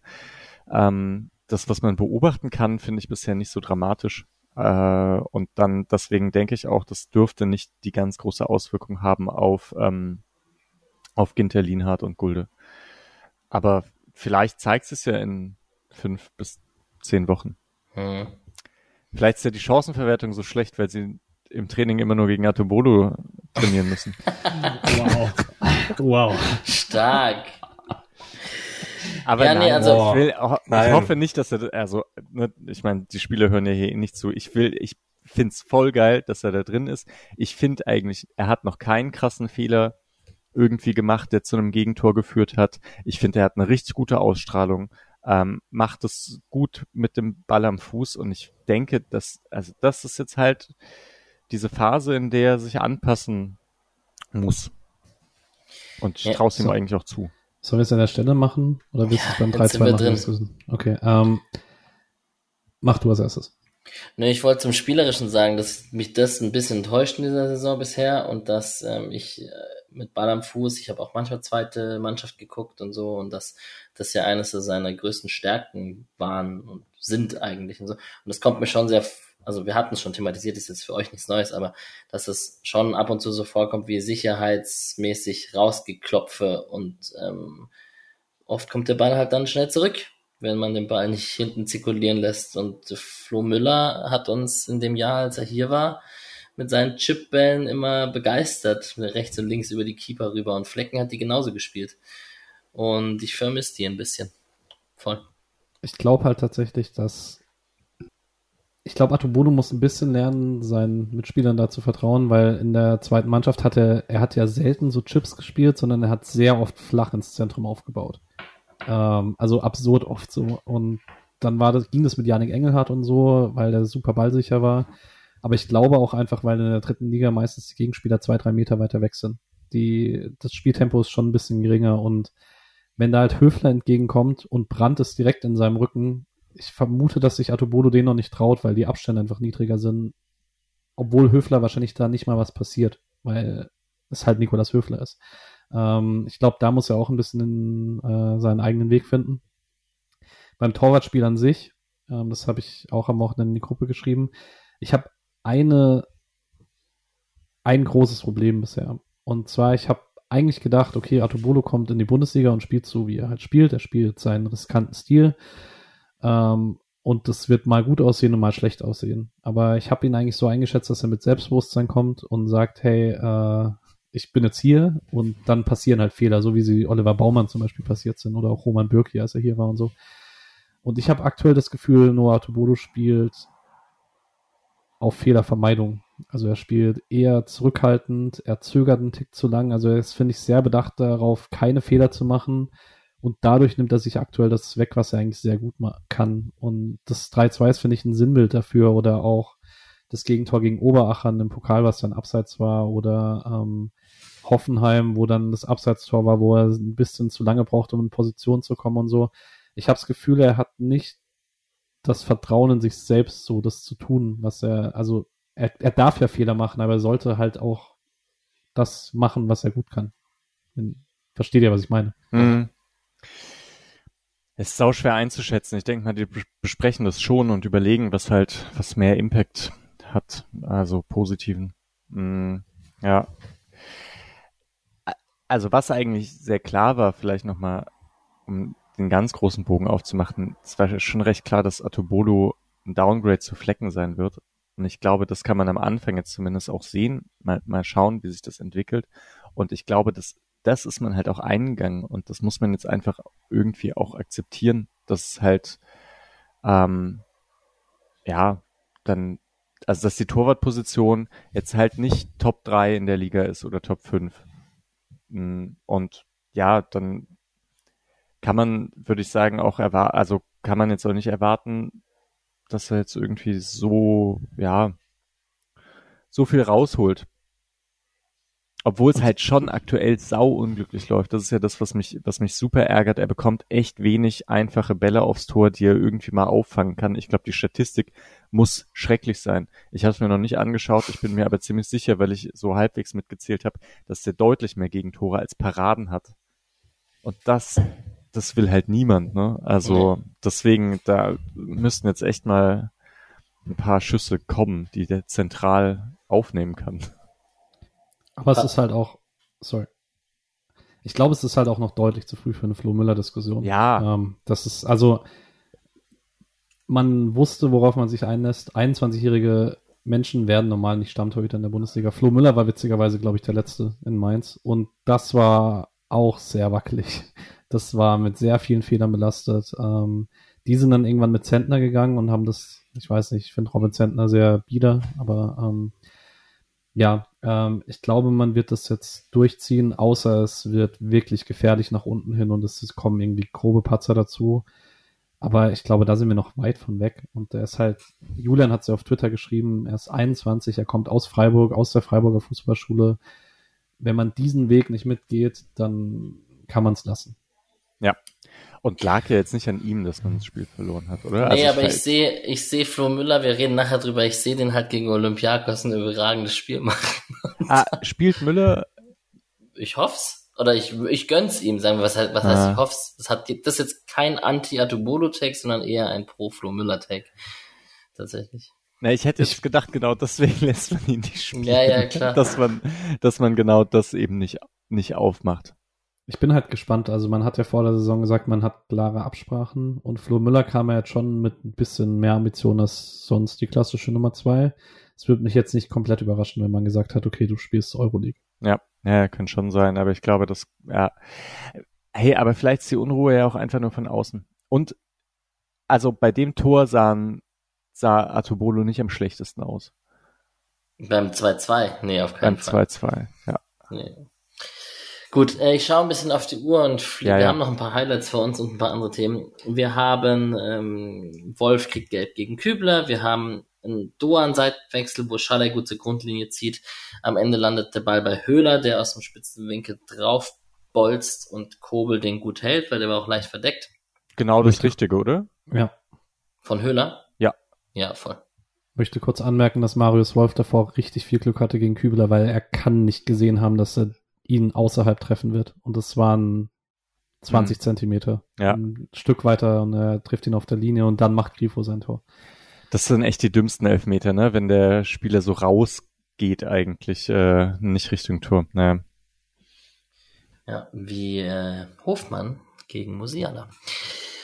Ähm, dann haben wir Einwechslung von Reus für Brandt und ähm, Patrick, du hast auch im Ticker geschrieben, dass der BVB leicht besser wird. Ähm, Höhler hat sich dann verletzt. Junior Adamu kam zu seinem Debüt. Also diese Stürmerverletzung hoff, muss man hoffen, dass Gregoritsch und Höhler da jetzt nicht beide irgendwie länger was mit sich rumtragen.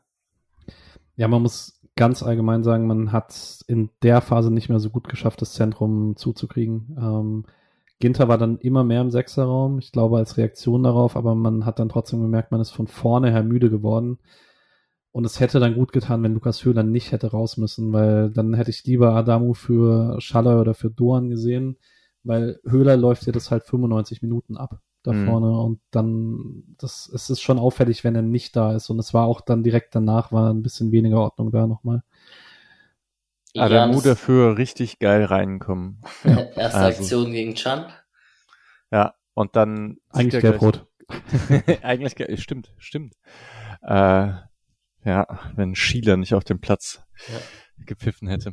Äh, aber Adamu hat einfach eine geile Dynamik, oder? Ich hab echt Bock auf den. Der rennt gut an, der äh, ja und versucht sich auch gut durchzusetzen. Ich kann mir vorstellen, dass er an ein paar Spielern einfach vorbeigeht.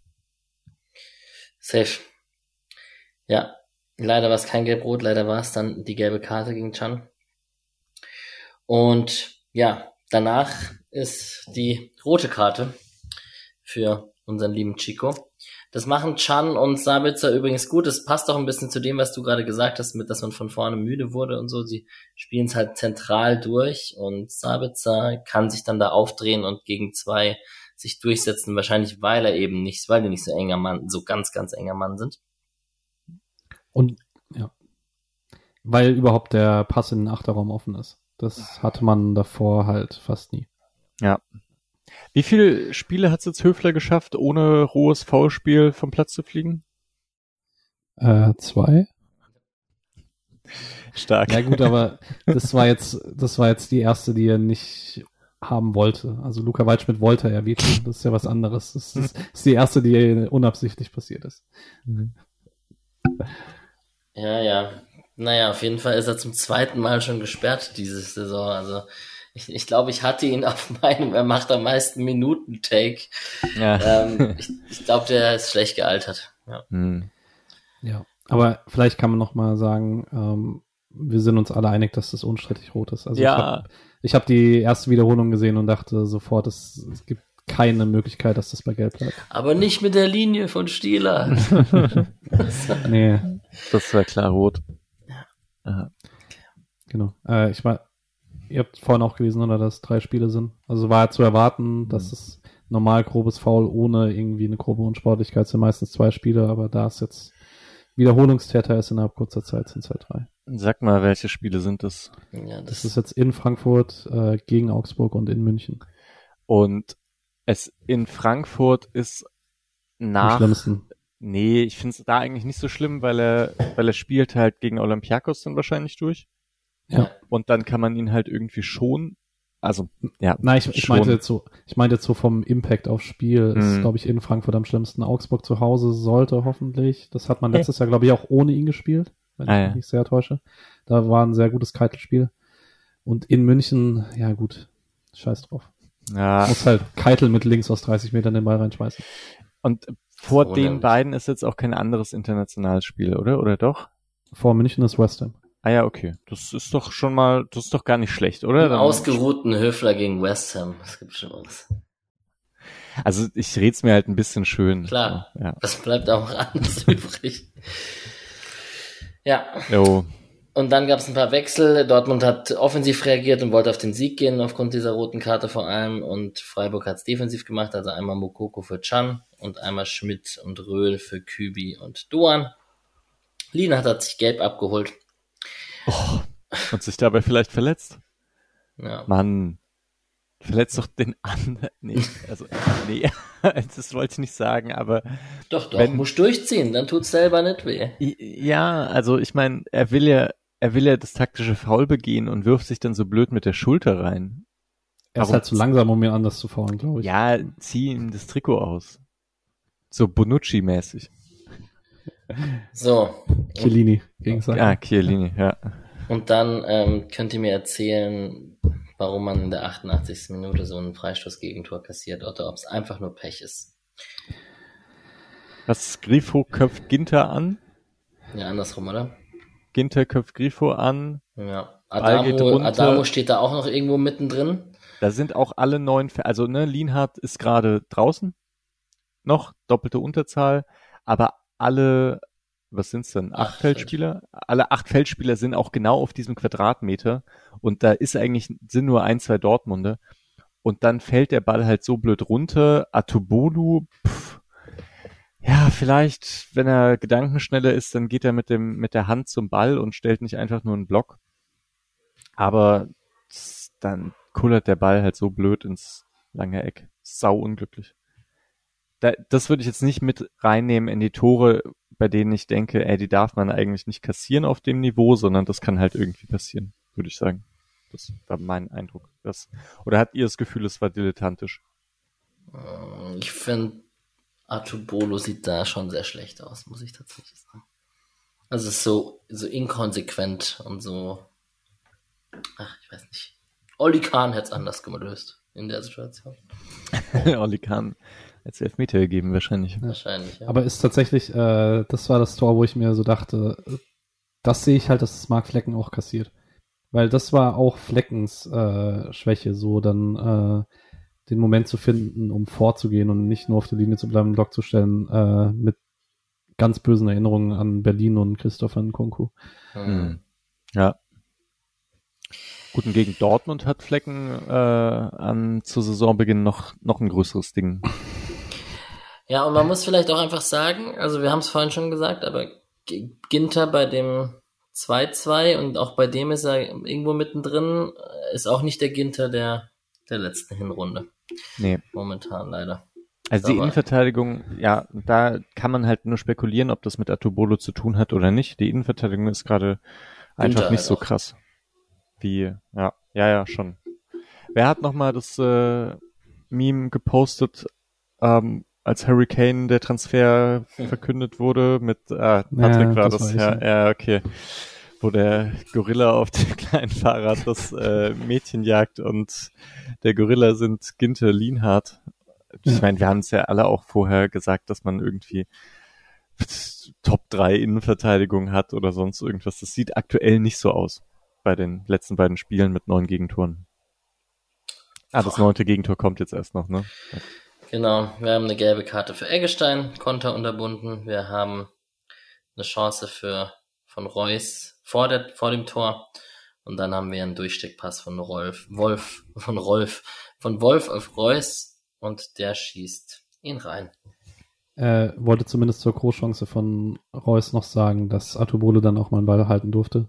Ah, aber das er wehrt ihn auch nicht ganz glücklich ab. Nee, so ich, ich fand's, ich fand's gut, dass er noch hinkommt, weil ich finde, er ist nicht ganz leicht zu halten. Er muss auch noch einen Zwischenschritt machen, aber er sollte ihn halt eigentlich zur Seite abwehren. Aber ja. Wehrt ihn nach vorne ab und dann wer kriegt den Ball? Mokoko im Mokoko. Abseits. Ah, war Abseits. Genau. Ach so, das war dann wieder klassischer Atubolo. Ja, wie in Hoffenheim. Wie in den, Hoffenheim. Den Spieler im Abseits angeklatscht. Ja. Das macht er am stärksten. ah, ja. Ja, 4-2. So, ich weiß jetzt von Patrick hat es zumindest gelesen, du warst sehr enttäuscht, ne? Weil ich fange vielleicht mal kurz an. Ich ich habe dieses Spiel dann so gesehen und dachte, Mann, ist das scheiße gelaufen mit der mit der roten Karte für Höfler und dann hat man zwei Tore noch kassiert. Aber aufgrund dieses spielerischen Fortschritts, den ich gesehen habe gegenüber den anderen Spielen, ähm, dachte ich, okay, das, das ist schon jetzt wieder so Richtung mein SC, gutes Spiel machen, in einzelnen Situationen sich blöd anstellen, dadurch Tore kassieren, Gegentore kassieren und so, aber schon Spaß gehabt beim Spiel, eigentlich. Hat das Gefühl hatte ich. Und dann gehe ich mit sowas eigentlich auch immer mit einem halbwegs guten Gefühl raus. Ähm, ich glaube, es ist, äh, wie sage ich das jetzt am besten? Also nach dem Stuttgart-Spiel war ich einfach super enttäuscht von der Mannschaft.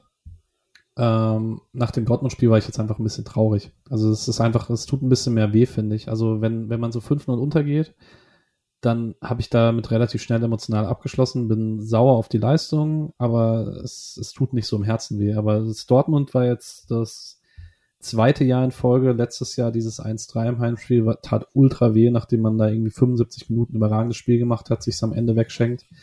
Ähm, und das jetzt halt wieder. Also du hast halt dann so das Gefühl, hey, du hättest gegen dieses Top-Team verdient gehabt, was mitzunehmen, mal mindestens einen Punkt. Und du hättest diesen Trend, den alle herbeireden, dass es jetzt so eine schlimme Saison wird. Ähm, das 05 in Stuttgart, du hättest das halt einfach sofort killen können, indem du einfach Dortmund schlägst. Und das wäre halt drin gewesen und deswegen war ich traurig.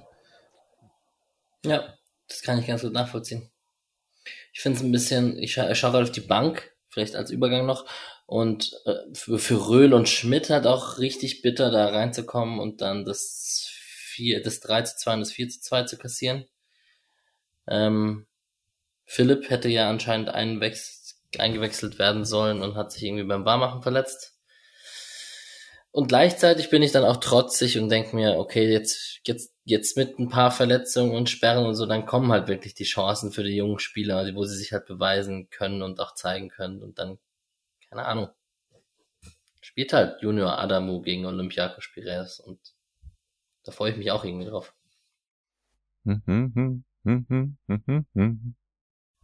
Genau.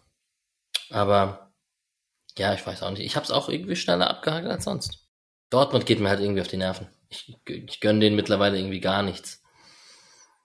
naja, Ja, ich weiß nicht. Ist ja immer die Frage, was sind Wem die sonst? Alternativen? Ja. Bayern, Leipzig, Leverkusen. Ja, also tatsächlich mit Xabi Alonso bin ich schon, mutiere ich schon fast zum, zum Leverkusen-Fanboy. Stimmt. Ja, es ist mir übrigens auch wieder eingefallen, als damals, ähm, als der Adamu-Transfer äh, bei den Insidern angekündigt wurde. Ne? Kinnladentransfer ähm, ist ein Spieler, bla bla. Also ich weiß nicht, da gab es so ein paar Hints, wer das sein könnte. Und da war Boniface war halt eigentlich, also auf den hätte es auch gepasst, ne? Äh, und der Name fiel auch häufiger. Das wäre halt so krass gewesen. Ne? Naja. Ja. Kommen wir ja gleich dazu, wenn wir die Bundesliga besprechen. Äh, wie ist jetzt die Reihenfolge? Ich habe Ja, habt ihr noch was das Spiel, Spiel? Spieler, Spieler des Spiels, genau, das habe ich das letzte Mal als Moderator auch schon vergessen. Ich sag Schallei. Das sagt Julian übrigens auch. Ähm, ja, es ist Grifo oder Schalloy. Ähm, ich nehme Grifo, wenn ihr. Ich hätte sonst Schalloy genommen, aber dann nehme ich Grifo. Komm, dann haben wir eine 50-50. Dann nehme ich auch Grifo. Ja, ich würde gern noch ganz kurz ähm, zu Doan sagen, dass ich se- sein erstes gutes Spiel fand, weil er, weil ich ihn, ja, ich fand ihn bisher noch nicht so gut diese Saison und das war jetzt aber, das hat schon gepasst. Das war irgendwie wieder der Doan, wie man ihn kennt. Gregoritsch, hast du ja vorhin schon gesagt, Patrick, dass du eigentlich gut im Spiel war. Ähm, schade mit der Verletzung. Zu Eggestein kann ich jetzt gar nicht so viel sagen, fand ich aber eigentlich auch, hat gepasst.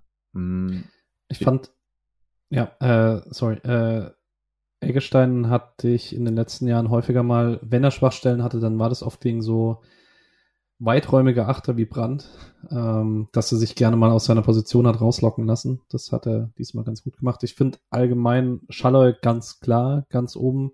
Aber wenn ich jetzt so meine Topspieler der Saisonanfangsphase nennen müsste, wäre direkt nach Schaller, glaube ich, Eggestein da. Den finde ich, der kommt, finde ich, sehr, sehr gut in die Saison rein. Hm. Ja, dabei dachte ich noch am Anfang gegen Oberachern, oh, das wird bitter. Ja, das wird spannend. Zweimal Grifo, zweimal Schallei. Ich glaube, irgendwie auf Statistiken schauen können wir uns sparen, weil wir haben jetzt echt eifrig über die Highlights gesprochen. Und dann würde ich das Spiel zumachen. Wir haben ja auch eine englische Woche.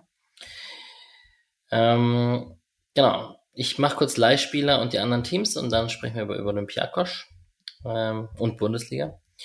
Die Leihspieler. Kevin Schlotterbeck wurde in der 84. Minute eingewechselt für, heißt auch Kevin Stöger, oder? Ja, ich glaube, er heißt auch Kevin. Ähm, 1 zu 1 gegen Frankfurt gespielt, also ist da auch, gerade hat er auf jeden Fall die Rolle des Einwechselspielers am Ende, wenn man den Spielstand halten möchte. Robert Wagner 1 zu 1 in Nürnberg führt, 1 zu 1 in Nürnberg gespielt, war aber nicht im Kader, war wohl krank laut Kicker-Ticker. Und Kimberly Ezekwem bei Paderborn, die haben 2 zu 1 gegen Wien Wiesbaden gewonnen, wurde allerdings erst in der 64. Minute eingewechselt. Für einen Sechser auf dem Papier, ich bin mir nicht sicher, ob die dann auf eine Fünferkette gegangen sind oder er im Mittelfeld gespielt hat. I don't know. Er hat Linksverteidiger gespielt, der davor Linksverteidiger gespielt hat, ist dann auf die 6. Okay, stark. Ähm, genau. Hat eigentlich immer von Anfang an gespielt. Wir werden beobachten, ob das jetzt ein Trend ist oder ob das jetzt eine einmalige Sache war. Und Hugo Sique hat 2 zu 1 verloren mit seiner Mannschaft gegen Molenbeek. Ähm, zweiter Assist in Folge aber. Vielleicht das als positives Zeichen. Also das zweite Spiel in Folge ein Assist gemacht. Und was spannender ist und vielleicht erwähnenswerter ist, der war jetzt zuletzt ähm, bei der A-Nationalmannschaft von Belgien dabei und hat da sein Debüt gegeben, sein Profidebüt für die A-Nationalmannschaft, 24 Minuten gespielt gegen Estland unter Domenico Tedesco. So, die anderen SC-Teams. Ich kann einmal über die SC-Frauen quatschen, während ich einmal von Julian erstmal zitiere. Natürlich Rekordgame, 13.000 Zuschauer, ziemlich laut, insgesamt überraschend stabile Verteidigung im letzten Drittel vom SC und richtig geiles Last-Second-Tor, die dies nicht mitbekommen haben. 2 zu 2 gegen die FC Bayern beim Flutlichtspiel am Freitagabend im Dreisamstadion. Janina Menge frühe Führung und Svenja Völmli in der 97. Minute den Ausgleich gemacht, nachdem man in der Nachspielzeit schon oder kurz vor Ende den 2 zu 1 vermeintlichen Siegtreffer von Bayern kassiert hat. Genau, Rekordkills im Dreisamstadion kann nur Positives bedeuten für die SC Frauen in Zukunft, dass da so ein positives Erlebnis zum Start gemacht wurde. Ähm, wir werden mehr und detaillierter davon berichten, wenn wir in regelmäßigen Abständen jetzt Frauen-Sonderepisoden machen. Genau. Ähm, ich wollte nur kurz sagen, die SC-Frauen haben es sehr gut drauf mit dem Timing ihrer Leistung. Ähm, man hatte letzte Saison direkt vor Weihnachten dieses Weihnachtsspiel gegen Duisburg, wo man ein richtiges Feuerwerk abgebrannt hat und 4-1 gewonnen hat und höher hätte gewinnen müssen. Dann hat man, ähm, also damals war Rekordkulisse, ich glaube, da waren es irgendwie 8.000, 9.000 sowas ungefähr. Dann hatte man dieses sehr, sehr gute Pokalfinale gegen Wolfsburg ähm, und jetzt diese Leistung gegen die Bayern. Man könnte das ja jetzt auch einfach umdrehen und sagen, ey, wenn ihr wollt, dass die SC-Frauen äh, erfolgreich sind, flutet bitte weiter in das Dreisamstadion zumindest wenn es klappt. Und äh, ich glaube, jeder, der reingeguckt hat am Freitagabend auf ZDF oder auf The Zone, wo jetzt dieses Jahr alle Spiele laufen, hat gesehen, wie sehr diese Mannschaft Spaß machen kann. Ähm, genau. Geht zu den SCV. Yes. Bei Filmly am Ende hätte man vielleicht diskutieren können, ob da ein bisschen die Hand im Spiel war. Quatsch. Aber wie wir wissen, alle SC-Schiedsrichterentscheidungen sind richtig und in diesem Podcast wird alles abgesegnet. Ja, ja. Zweite Mannschaft, ähm, 2 zu 0 gegen Bielefeld gewonnen. Das war wichtig. Erster Saisonsieg. Äh, Bielefeld krass. Also zu Hause 2 zu 0 verlieren. Die waren vor zwei Jahren noch in der ersten Liga. Bixel und Ryan Niels Johansson, bester Name, ähm, haben zwei, die zwei Tore gemacht. Und genau, erster Saisonsieg war wichtig. Das wird keine Saison wie letztes Jahr, wo man irgendwie um die Meisterschaft mitspielt. Das kann man, glaube ich, jetzt schon einfach mal so sagen. Aber der erste Saisonsieg war wichtig, damit da ein bisschen Ruhe einkehrt. Ähm, muss aber vielleicht noch dazu sagen, man hat jetzt mit äh, Johansson und mit Ambros kurz vor ähm, Transferende zwei sehr, sehr wichtige Spieler scheinbar verpflichtet, äh, wo Thomas Stamm auch direkt nach dem Spiel gesagt hat, dass die beiden auffällig eine Soforthilfe sind. Und ich habe halt sehr großes Urvertrauen in Thomas Stamm und glaube jetzt auch, also das sah in den ersten Spielen nicht so stabil aus mit Müller und Bixel. Das war jetzt auch noch nicht perfekt. Das war ein ultra krasses Spiel von Yasu Jantun im Tor. Ähm, aber ich glaube, wenn der diese Mannschaft länger trainiert und die jetzt auch zusammen sind und nicht die Hälfte davon bei den Profis mit trainieren muss, weil die so viele Ausfälle haben, ja, vielleicht passiert das jetzt wieder. Nein, aber äh, der Stamm von Leuten, der fest in U23 ist, ist jetzt größer geworden und dann wird man da, glaube ich, auch wieder eine stabile Defensive hinbekommen und dann punktet man halt in dieser Liga. Ja, genau. ich denke auch. Also Abstiegskampf ist auch interessant für junge Spieler. Genau, und zur U19 kann ich ein kleines, ein kurzes, längeres Update, das ist auch witzig, äh, kurz geben. Ähm, 0 zu 6 Sieg in Saarbrücken war ja der DFB-Pokalauftakt und dann hatte man jetzt zwei Siege in der Oberliga hinter sich. Das eine ist ein 2 zu 3 Auswärtssieg beim VfR Aalen und das andere ist ein 13 0 Heimsieg gegen Böblinge. Und ähm, mit sechs Punkten in die Saison gestartet, das ist ja auch nicht schlecht. Ähm, das wird auch nicht so einfach, weil ich glaube, da gibt es nur einen Aufstiegsplatz logischerweise vom, vom Meister in der Oberliga. Zwei, sagte Patrick. Nein, es gibt äh, gar keinen Aufsteiger mehr, weil ab nächster Saison das A-Jugend-Ligensystem umgestellt wird und äh, Mannschaft mit Nachwuchsleistungszentrum, genau. Da, ich habe mir vorgenommen, das irgendwann mal im Podcast ausführlicher zu beleuchten, weil ich die Grundidee ganz cool finde.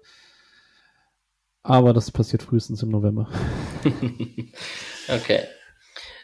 Wir werden trotzdem beobachten, wie sie sich schlagen und ähm, sind trotzdem mit zwei Siegen gestartet und spielen ähm, am Sonntag dann gegen Astoria Waldorf, die auch mit zwei Siegen gestartet sind. Das ist doch interessant.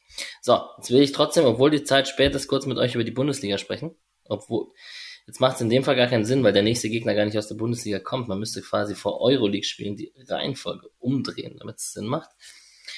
Aber wir können es ja kurz fassen. Was war denn euer Ding? Also Leverkusen Bayern, Leverkusen ist schon cool, ne? Geil, geiles Spiel. Hat Geiler Freistoß. Spaß gemacht. Ja, Grimaldo. Junge, Junge, Junge. Ja, das war, also ich finde, wenn man einen Ball so schießen kann, dass er sich dann so nach vorne dreht, um dann so nach unten äh, sich abzusenken, das war, das war schon stark.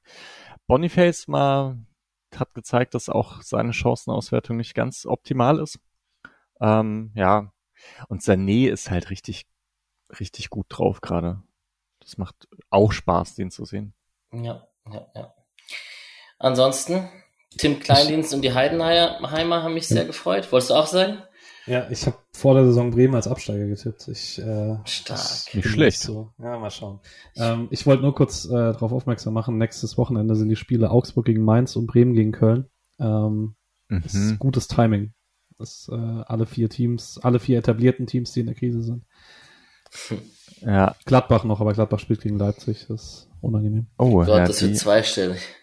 das, ja. Also, ja, ganz kurz äh, noch Heidenheim. Weil ich habe mich da wahnsinnig gefreut. Haben wir alle gesehen, oder? Mhm. Irgendwie war da viel los in, äh, auf WhatsApp. Ich, also, ich weiß nicht. Das, ich find's halt so cool, Kleindienst zu sehen und er ist schon so ein bisschen Allrounder, ne? Also halt auf einem, nicht auf dem allerhöchsten Niveau, aber er ist, ist gar nicht so unschnell und äh, kann den Ball ganz gut festmachen und natürlich guter Knipse. Es macht sehr Spaß, den zu sehen. Und ich finde Beste ziemlich cool. Beste. Äh, voll. Dingshi sehr cool. Dingshi sehr cool. Pieringer sehr cool. Also, und dieses ohnehin, also dieses eher defensive Spiel, Stabilitätsfokus von Frank Schmidt, das hat in der zweiten Liga war das schon auch manchmal ein bisschen schwer anzuschauen, weil da waren sie ja eigentlich spielerisch überlegen und das war dann aber jetzt nicht so toll rausgespielt, weil das ist halt einfach auch nicht so sein Ding, ähm, das perfekt einzutrainieren. Ich glaube mal in der Saison, in der Dorsch da gespielt hatten, so sah es spielerisch ein bisschen besser aus. Aber ansonsten kamen die ja schon viel über Stabilität. Und das passt aber halt sehr gut zur Bundesliga. Viele hohe Ballgewinne und dann ähm, geht's nach vorne. Ja, und dann halt dieses beste Dingshi Kleindienstding irgendwie im Umschaltspiel, was sehr gut funktioniert. Ich würde mich freuen, wenn sie drin bleiben. Hat ein bisschen was vom Freiburg vor fünf bis sechs Jahren, Ja. was die da machen. Auch äh, Pieringer so mit dieser Rolle vom Sechser aus anzulaufen, Kleindienst ein bisschen weiter vorne. Spielstarker linker Flügel, beste Grifo. Rechts Dingshi mit ein bisschen mehr Tiefe. Ich, also ich kann ihm sehr viel abgewinnen. Mhm. Ja, man muss, wenn man über die Bundesliga-Spieltag redet, natürlich auch über Girassi reden. Und Nö. über Mainz. Hm. Ja, das Girassi schon krass und Stuttgart ist schon auch echt gut. Also, ob sich das so hält, mal schauen, aber ich glaube, Also- sie werden nicht absteigen. Mhm. Ich bin, was ich tatsächlich sehr spannend finde in den bisherigen Spieltagen, ist, wie viele Trends sich aus der Rückrunde fortsetzen. Also bei Augsburg geht das weiter, was man Ende der Saison gesehen hat, ähm, dass man nicht so richtig äh, Fuß auf den Boden bekommt. Maaßen wechselt auch sehr viel und wird irgendwie mit nicht so richtig glücklich. Ich glaube, wenn Augsburg nächste Woche gegen Mainz verliert, ist da Schluss. Das ist, glaube ich, kein Hot Take. Ähm, Mainz hatte schon in der Rückrunde ein bisschen das Problem, dass sie oder die ganze letzte Saison, dass sie ein bisschen ausrechenbar geworden sind. Die hatten inzwischen durch Ajorg als neuen Faktor und jetzt ist das auch so. Ich bin gespannt. Und ist mit Bo Svensson auch Schluss? Nee, oder? Der ist Nee. ist fest. Ich glaube, das ist jetzt fest. Mhm. Ich glaube aber, der muss gerade ein bisschen lernen, sich neu zu erfinden. Wird schwer wahrscheinlich. Also ich bin auch gespannt. Ich hatte eigentlich gedacht, dass Svensson das schafft, irgendwie diese äh, Intensität hochzuhalten, aber scheint Schwierigkeiten zu haben. Und Köln hat absurd zu wenig Punkte. Die haben eigentlich einen echt ganz guten Saisonstart und haben fast nicht. Aber jetzt ist. Selke zurück. Ja, ja, das stimmt. Der hat getroffen, aber sie haben 1 zu 3 verloren. Schade. Waldschmidt wurde eingewechselt, da, der hat schon auch ein paar gute Abschlüsse. Waldschmidt ist einfach guter Spieler. Könnt ihr sagen, was ihr wollt. Äh, krass, dass Darmstadt halt 3-0 in Führung geht gegen Gladbach. Das habe ich nicht gesehen, das Spiel. Habt ihr, also ich hatte nur, nur die Highlights. Habt ihr es gesehen? Es war absurd schlecht von Gladbach in der ersten Halbzeit. Also wirklich, also Darmstadt war mehr als 3-0 besser. Tobi Escher hat zur Halbzeit geschrieben, das Einzige, was man Darmstadt vorwerfen kann, ist, dass sie nicht höher als 3-0 führen. Und hat es nach dem Spiel zitiert und hat gesagt, dachte nicht, dass dieser Tweet nochmal wichtig wird. Ähm, Hm. Ja, also es war tatsächlich, Gladbach kann sich nicht beschweren, wenn es zur Halbzeit 5 oder 6 noch steht. Die haben sich in jeglicher Hinsicht den Schneid abkaufen lassen. Und Darmstadt ist wirklich keine Bundesligamannschaft. Hm. Interessant, was da, wie das noch weitergeht. Also irgendwie, Seoane hat dann ja nicht die ganz krassen Argumente für sich, weil so schlecht ist der Kader jetzt nicht. Also auch wenn die jetzt irgendwie schon über Jahre unter ihren Möglichkeiten spielen, Abstiegskampf war es halt doch nie. Ja. Und dann muss man vielleicht doch auch ein bisschen über Leipzig sprechen, die in der Offensive, also die sind so krass besetzt. Xavi, Olmo ist ja gerade leider, also ich habe ihn ja beim Kicker Manager, der ist ja leider verletzt, aber der war ja eigentlich total krass. Xavi Openda, Paulsen. Seschko. Seschko ist auch gut. gut. Ja. ja, ja. Und dann ganz wichtig, glaubt ihr, bei Union ist auch Krise, weil sie zweimal verloren haben? Nein, bei Union ist keine Krise. Ich meinte nur, weil in Freiburg Krise ist. nee, in Freiburg ist ja auch keine Krise. Aber das finde ich auch interessant, dass man, man hat mit Union, Eintracht und Freiburg die drei Teams mit sechs Punkten und die sind ja so ein bisschen das Mittelfeld der Tabelle. Ähm, ja, das ist, das ist ganz interessant, aber halt auch so ganz unterschiedlich. Eintracht hat halt erst vier Tore geschossen. Da hat Freiburg ja mehr geschossen, ne? Aber. Da hat Freiburg in einem Spiel mehr kassiert. Ja, ja, ja. Das, nein, das mit dem Kassieren ist schon auch scheiße. Ey. Freiburg mit zehn Gegentoren, das viertschlechteste. Naja, es ist noch früh in der Saison. Aber mal schauen, welche Trends es so. Und ich glaube, Union Berlin ist es scheißegal, weil die spielen am, ich glaube, morgen oder Mittwoch im Santiago ja, Bernabeo. Ja. Und ich, Vielleicht noch einen Schlusspunkt. Mir macht die Bundesliga tatsächlich sehr viel Spaß bis jetzt diese Saison. Mhm. Ich finde, das ist äh, bis jetzt ganz cool. Es gibt wenig richtig un unspannende Mir auch. Woran liegt das? Und ich glaube, es liegt daran, dass Xabi Alonso und Bayer Leverkusen existieren. ja, doch, schon. Ja. Schon, da hat man, also es gibt halt irgendwie dann, also einmal Heidenheim, weil halt da diese Kleindienstgeschichte und so da dabei ist, da habe ich, also, es gibt einige Teams, die ich gerne schauen will gerade. Ne? Also ich schaue Leipzig ganz gern zu, ich schaue Leverkusen ganz gern zu, Heidenheim ganz gern zu. Den Leipzig-Take ja. müssen wir hier rausschneiden wahrscheinlich. Ja. Oder ja. biepen. Ja. ja. Es ist ja, es, Leipzig ist echt tough so, weil halt alles scheiße ist an diesem Verein, aber es ist schon sehr cool, dass wir die im Moment Fußball spielen. Ja. ja. Gut, Hoffenheim, Wolfsburg sind gerade gut. Das ist immer eine Sache, die finde ich immer ein bisschen langweilig, wenn die gut sind, aber ja. Also weil sie jetzt halt auch nicht so einen krassen Spielstil oder so einen krassen Kader haben oder halt auch nicht diese Einzelspieler, die ich dann, die ich halt so Wahnsinn finde. So Leipzig kann ich mir anschauen, weil da halt Xavi, Olmo und so weiter und die machen halt krasse Sachen. Das also be bevor wir jetzt hier, nicht so. Bevor wir jetzt hier auf den Deckel gehen, werden Fußballtraditionalisten die Tabelle anschauen mit Leverkusen, Leipzig, Hoffenheim und Wolfsburg und werden sagen, das ist nicht so geil, was da passiert. Aber gut. Ja, ja. Ja. So. Ja. Und dann? Nach der Bundesliga ist vor Europa League. Korrekt. Wie immer in Freiburg, ne? Wir wünschen erstmal allen liebe Grüße, die diese Episode auf dem Weg nach Griechenland hören. Das ist bestimmt der ein oder andere.